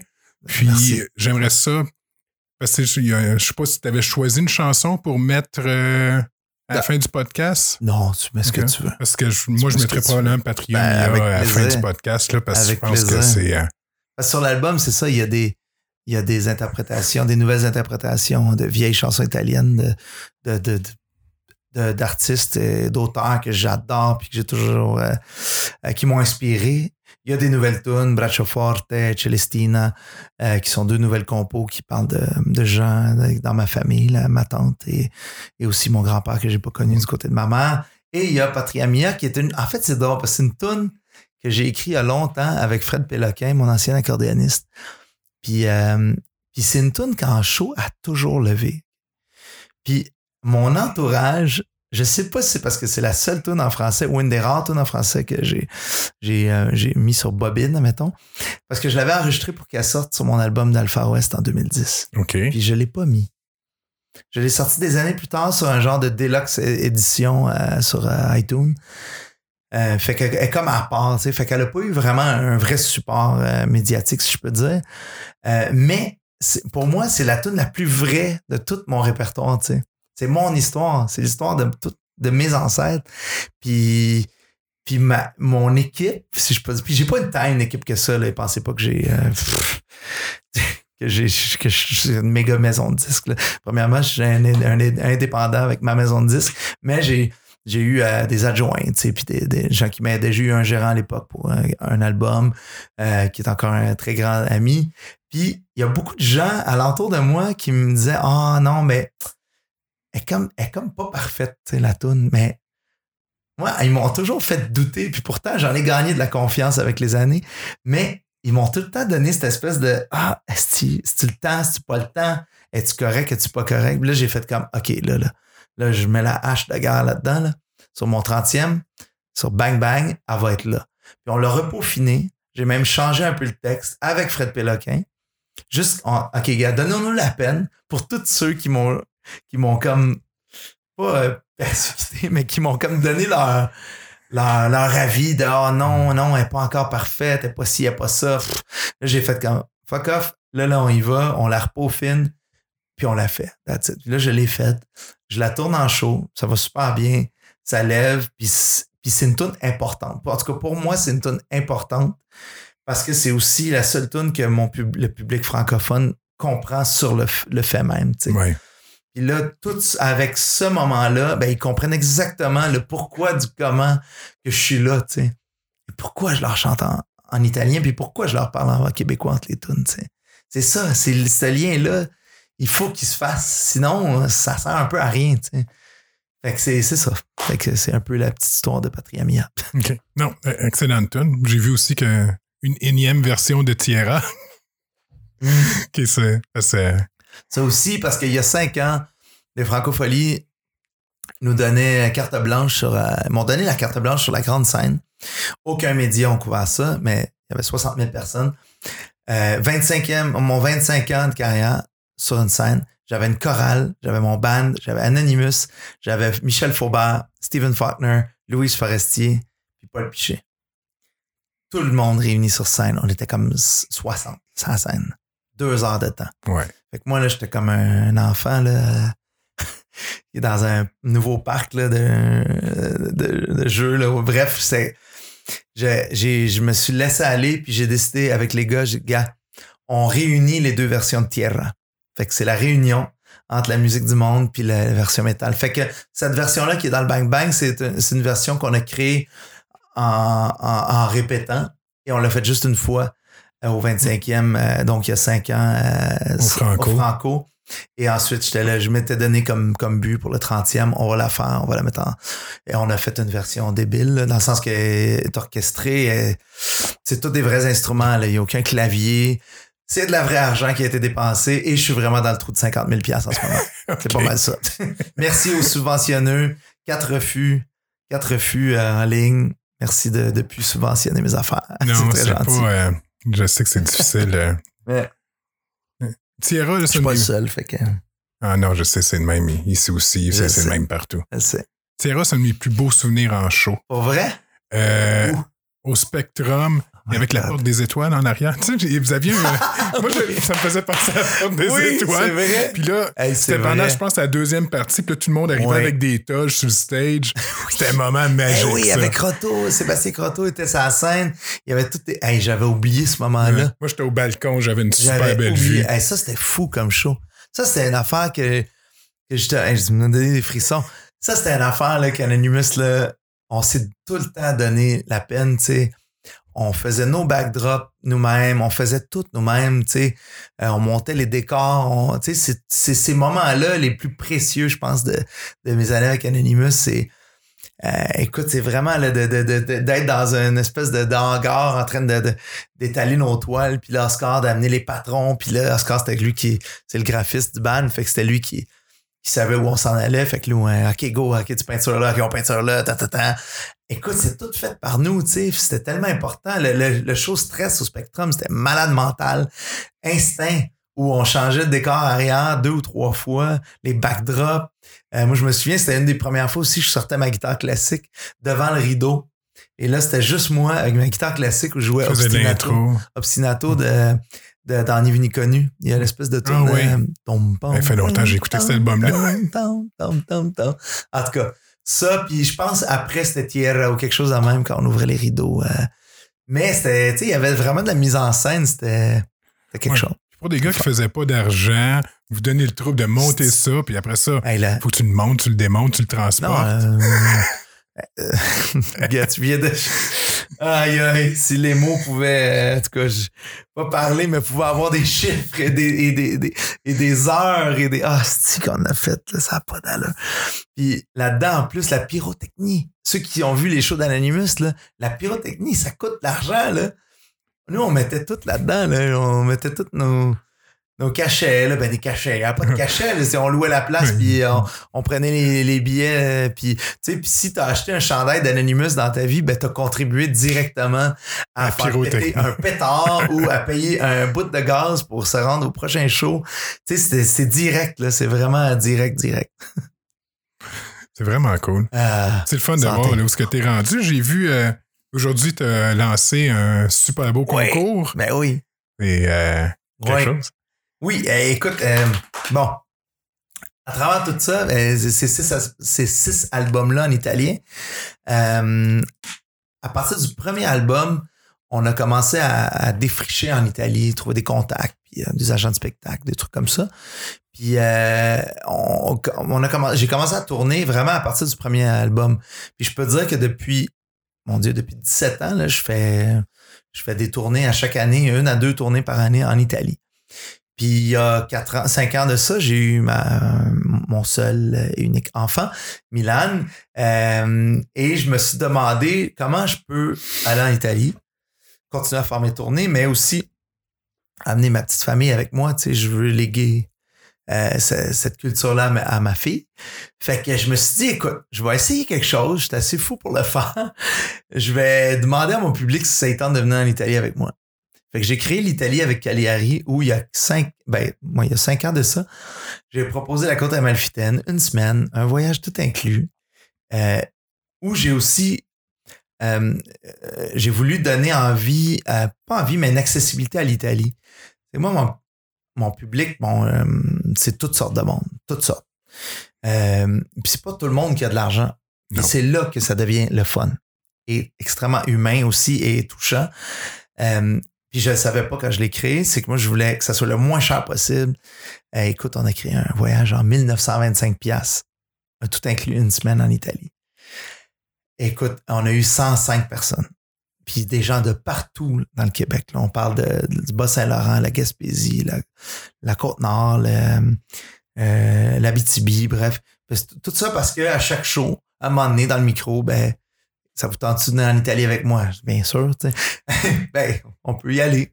Écoute, venez me voir après le show. J'ai un flyer pour toi. tu sais. Puis de là, fait que ça s'est fait vraiment bouche à oreille, euh, ou micro à oreille plutôt. Puis, euh, puis on a ramassé tous ces gens-là. Puis il y a des gens là-dedans, là, écoute, c'est comme leur seul voyage d'une vie. Là. Il y a des gens qui sont jamais allés en lune de miel là, après 50 ans, là, tu comprends? Puis ils décident de partir avec moi. Là. Je suis qui, moi, premièrement? Puis parce qu'ils veulent vivre ça avec moi, puis ils ont un genre d'ambassadeur qui va prendre soin d'eux parce que je suis là avec eux. Oui. Euh, je fais pas mon star, ma star où je ressors juste à la dernière soirée euh, prendre un verre avec eux. Là. Je suis avec eux tout le long. Là. Puis aussi, je trouvais je trouve ça triste parce que tous les gens qui me parlent de l'Italie, qui sont déjà en Italie, ils me parlent jamais de la mer, de la Méditerranée. Parce qu'ils veulent tout faire Venise, Rome. Ouais, les grands centres, mais finalement, ils n'ont jamais touché à la vraie Italie, qui est vraiment sur les côtes et qui est dans les, les petits raccoins, tu sais. Fait que c'est ça que j'offre, moi. Puis, fait qu'on a buildé ça, la côte amalfitaine une année, la Toscane l'autre année, toujours sur l'eau, toujours parqué sur l'eau, euh, sur le bord de l'eau. Et euh, la troisième année en Sicile, c'était c'était débile mental. Et là, cette année, on est dans le Veneto, dans le Trentin, euh, fait que la région Montpart et, et, et Venise, bref. Euh, là, on est là 11 nuits, on part là. D'ailleurs, il reste quatre places si jamais ça vous tente. Euh, on part bientôt, mais parce qu'il reste quand même de la place. C'est le, quand, le 9 septembre, on part. Non, 7 septembre. Et là, à matin, là, on est, quoi, le 13 août, quand on se parle en ce moment, ben, on a parti un concours pour la cinquième édition. On a des partenaires qui ont voulu s'attacher à nous, qui est l'agence de, voyage avec qui on fait affaire, et euh, un, euh, comment je peux dire, un, un jeune, euh, ben, c'est un jeune couple. Euh, elle est italienne, lui est, québécois, puis elle a des origines de la Calabria, qui est le sud de l'Italie. Euh, ils font de l'exportation de vin, mais vraiment, ils commencent. Puis ça leur tentait de- d'embarquer dans ça. Fait que ils offrent littéralement deux, deux places pour le prochain voyage qui va être en euh, pour le, le voyage en septembre 2020. 2020. Puis tout le monde peut participer, sauf les gens proches de moi. Euh, mais tout le monde peut y participer. Vous allez sur l'Italie avec Cagliari.com. Et pendant un mois, vous avez jusqu'au genre 19 septembre, si je me trompe pas, pour vous inscrire. C'est juste une inscription. Puis de là, ben, chaque nom va être dans Imprimé, une boîte, puis- imprimé dans une boîte. Puis on va vraiment, on va le faire live le 20 septembre à peu près. Puis on va annoncer c'est qui les, les, euh, la gagne, là ou le gagnant qui va se mériter deux places euh, dans le prochain voyage. Fait que vraiment un gros merci à Uvino, il s'appelle, qui est, euh, qui est le vin, mais en calabraise, euh, et Bellator qui, qui ont décidé de- d'embarquer dans cette folie-là. Fait que, fait qu'à à chaque année, on change de province. Puis euh, tout le monde peut venir. Là, à partir de après le concours, ben là, ça va être ouvert à tous au niveau de. Vous allez voir le prix puis tout. Puis c'est toujours en bas de 3000 dollars. Puis c'est à peu près. C'est entre une semaine et deux semaines. OK. Fait que là, on, pour la Calabria, je sais pas encore exactement combien de, de, de jours. Mais ça ressemble à ça. C'est vraiment, vraiment un beau concours. Puis de voir que la première année, tu me disais, tu as eu 105 Sans- quand même, hein? Tu sais, tu te dis, euh, ça fait un, fait un méchant gros Mais le groupe, là. prix était ridicule aussi. Dans le sens que c'était. Il y a- en fait, il y a des gens, je veux dire la, la vérité, il y a quelques personnes qui sont venues sans me connaître. là. Juste parce C'était juste vu- parce qu'il y avait un deal. Oh oui, totalement. Et j'ai eu des beaux commentaires. là. J'ai eu de très beaux commentaires, dont de ces gens-là qui me disaient on venait, on venait pas pour toi, mais merci puis chapeau parce que ta présence. Euh, tu sais, j'étais tout le temps là avec eux, puis le fun, tu sais. Moi, j'appelle, moi, j'appelle ça mes voyages désorganisés parce que euh, j'offre un clé en main, mais il y a des trous là-dedans, tu sais. Puis vous faites ce que vous voulez. Puis, parce qu'il y, a des, y, a des, y a des excursions qui sont facultatives, donc tu as le choix. Tu peux les faire ou pas. Moi, mon but, c'est que ça te coûte le moins cher possible, puis qu'on tripe tout. Fait que, mais si ce jour-là, tu veux pas venir avec nous, puis tu veux te louer une Vespa, puis aller euh, au petit village à côté, vas-y, mais moi, je t'encourage à faire ça. Puis des fois, ben moi, ça m'est arrivé de pas faire toutes les excursions. Et le jour même, ben au déjeuner, ben euh, à dire à tout le monde qui sont là, ben écoute, moi aujourd'hui, je m'en vais à la plage dans l'autre l'autre village, je prends l'autobus. Ceux qui font pas l'excursion, ben venez avec moi, tu sais. Fait qu'il y a bien du monde qui venait faire ça, puis ils découvraient d'autres places, puis fait que c'est ça le, côté désorganisé, mais qui est le fun, tu sais. Non, mais c'est le fun d'avoir un petit peu de liberté, tu sais, puis... Euh, il y a deux sortes de monde qui viennent avec nous, tu sais, les gens, les, des sauvages et les moins sauvages. en fait, des gens qui ont besoin vraiment d'un accompagnateur, puis qui ont besoin de cette confiance-là, mais il y en a d'autres qui sont vraiment un peu plus... Euh, plus euh, ils ont un peu peur de la foule, puis, c'est correct, c'est vraiment correct. Fait qu'eux, ils veulent être dans leur bulle, puis profiter de, du, tout inclus que je leur ai offert. Puis c'est pas un truc à la Eric Lapointe, là. Je veux rien enlever à Eric Lapointe, là, mais. Une croisière ou ce que. Ben, ben en fait, c'est. un peu. c'est ça. C'est pas la débauche. C'est sûr que tu peux. Si tu veux aller euh, faire un feu sur la plage, euh, puis euh, t'acheter une une caisse de, de, de, vin, là. Vas-y, puis fais-le, y a pas de trouble, tu sais, mais, mais dans le sens que c'est, c'est pas le même genre de public, euh, mais c'est tout du monde le fun. Vraiment le fun. Toutes sortes d'âges. Puis c'est sûr que nous, on est hors saison, fait qu'il n'y a pas beaucoup d'enfants. Il y a ma fille que je sors d'école pour, ah pour qu'elle vienne. Fait que c'est rare euh, qu'il y ait des enfants parce que parce que c'est pas tout le monde qui sorte leur enfant de l'école pour venir avec moi.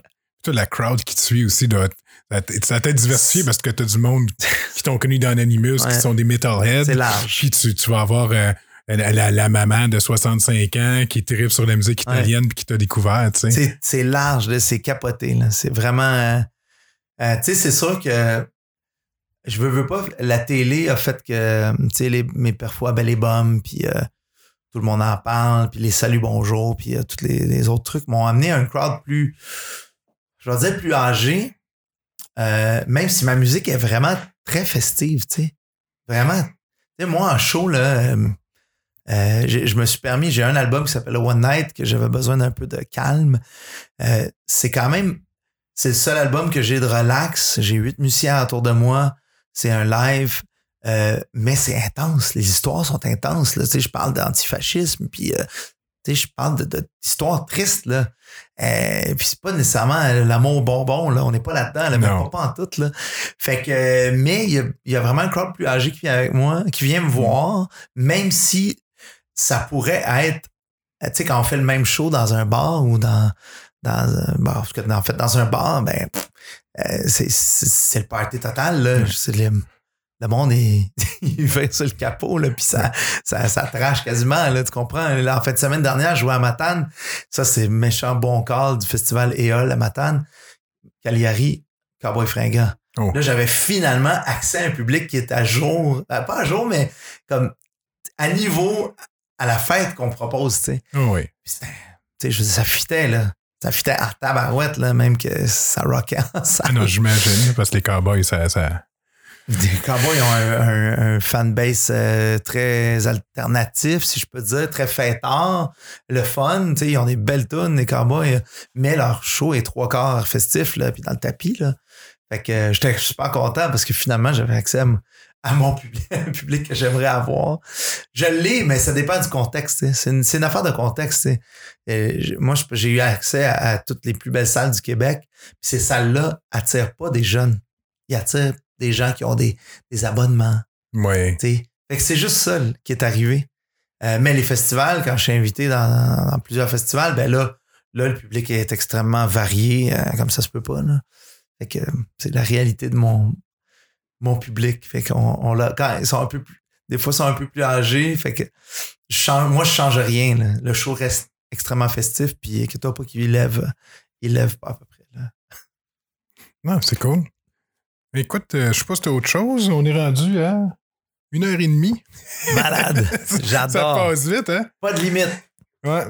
Non, j'avais pas mal. euh, Ben écoute, comme je euh, te dis, j'ai pris des petites notes, mais je prends jamais beaucoup donner de quelques notes. petits scoops. euh, à la- ben, le 10 octobre, c'est la, la rentrée montréalaise. Oui. si jamais ça vous tente. C'est un lieu exceptionnel qui s'appelle la Casa d'Italia, qui a été fondé dans les années 30, avec l'argent euh, de Mussolini, oui.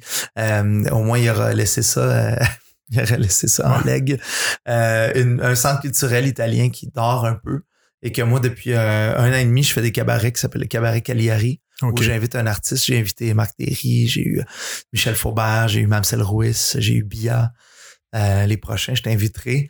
Et euh, là, il n'y a pas encore la cédule de la prochaine, euh, la prochaine programmation de Cabaret Cagliari. Je vais être obligé de slacker un peu parce que ouf, ça a été une année extrême, disons. Euh, mais c'est sûr que le 10 octobre, c'est la première montréalaise avec mon nouveau quartet. J'ai Tim Savard, euh, multi-instrumentiste de Saint-Félicien. J'ai Marianne Arsenault, un super bassiste qui vient de Rimouski. Demetrio Mazzo, drummer euh, d'origine italienne comme moi, qui, euh, qui joue dans plein, plein de projets. Fait que c'est un quartet qu'on a monté pour, euh, pour la, la tournée Cagliari Bang Bang qui va se promener un peu euh, à travers la, la province et plus encore. Fait que ça Mhm. part le 10 octobre. Les billets sont en vente. Allez sur mon site web ou sur euh, événement Facebook. Est sur MarcoCagliari.com. marcocagliari.com. Puis en même temps, ben, il y a un artiste italien. En fait, c'est parce que depuis euh, tout le temps que je, que je vais en Italie, je ramène des artistes italiens avec moi. OK. Euh, puis j'ai développé un, un concept qui s'appelle Marco Cagliari présente directement d'Italie, des artistes d'Italie. Là, en ce moment même, j'ai Pepe Voltarelli de la Calabria qui est en tournée. Des fois, il est en show avec moi. Et des fois, il est, euh, il est en solo. Là. Il, était, euh, il est allé à Chicoutimi, il est allé à, à Sherbrooke. Euh, désolé. À Grenville sur la Rouge, il va aller à Nicolette. Bref, il y a une tournée jusqu'au 25 août. Euh, et là-dedans, euh, il y a un groupe avec qui je fais beaucoup affaire, que j'ai- amené ici souvent, qui s'appelle les Matti delle Giuncaie, qui veut dire euh, les fous des marécages. Euh, le guitariste, euh, il, il est parti du band il n'y a pas très longtemps et lui, euh, il est devenu auteur en même temps qu'il fait de la musique. Il a sorti des genres de, de livres sur le rock. C'est un grand, grand mélomane de rock. Euh, et, et il a décidé, il est fasciné par ma carrière, il a décidé de faire une biographie musicale qui est vraiment sous édition italienne.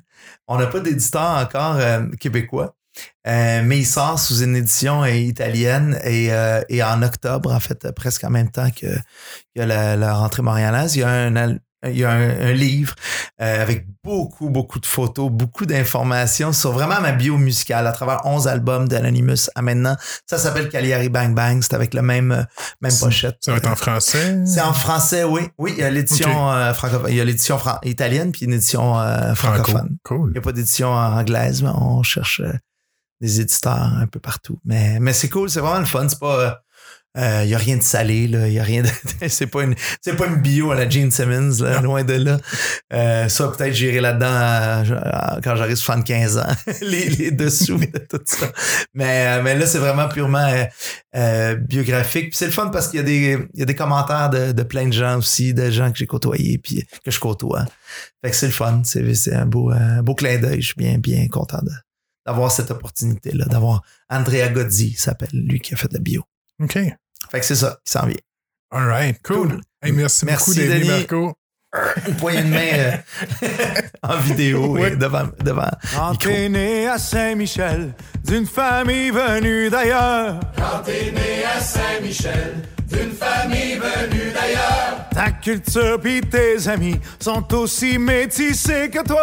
ta culture pis tes amis sont aussi métissés que toi.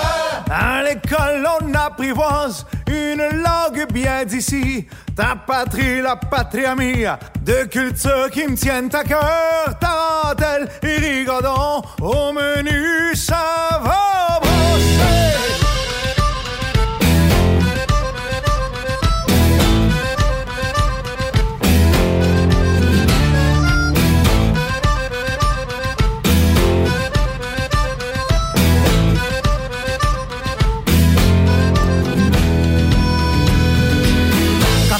Quand t'es né, à Saint-Michel, de parents venus d'ailleurs, ta culture, tes histoires et tes récits, par l'empreinte de leur pays. À l'école, on apprivoise une langue bien d'ici, ta patrie, la patria mea, s'accorde des harmonies. Quand tu vis, quand tu vis à Montréal, sur une île au cœur battant, au rythme de ces gens tressent plusieurs accents, quatre saisons passionnées, mille raisons de rêver. Hier j'ai fait le tour du monde en marchant dans mon quartier.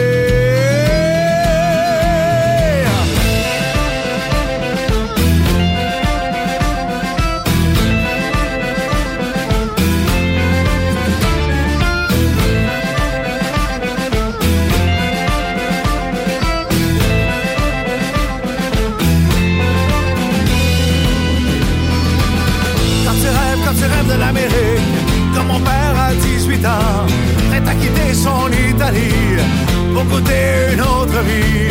L'appel de l'aventure, grand départ vers l'inconnu, traversée remplie d'espoir, mais ce n'est qu'un au revoir.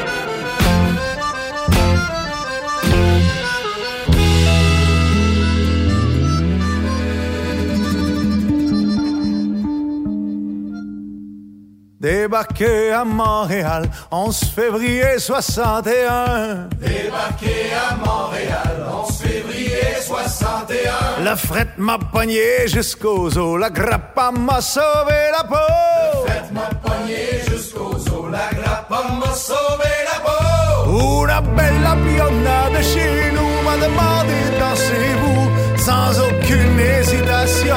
L'ai attrapé par le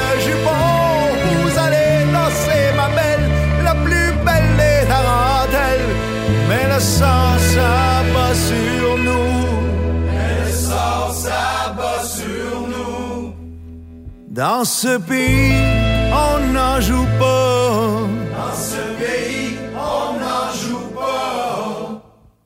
Rigodon ou Tarantella, credetemi, croyez-moi.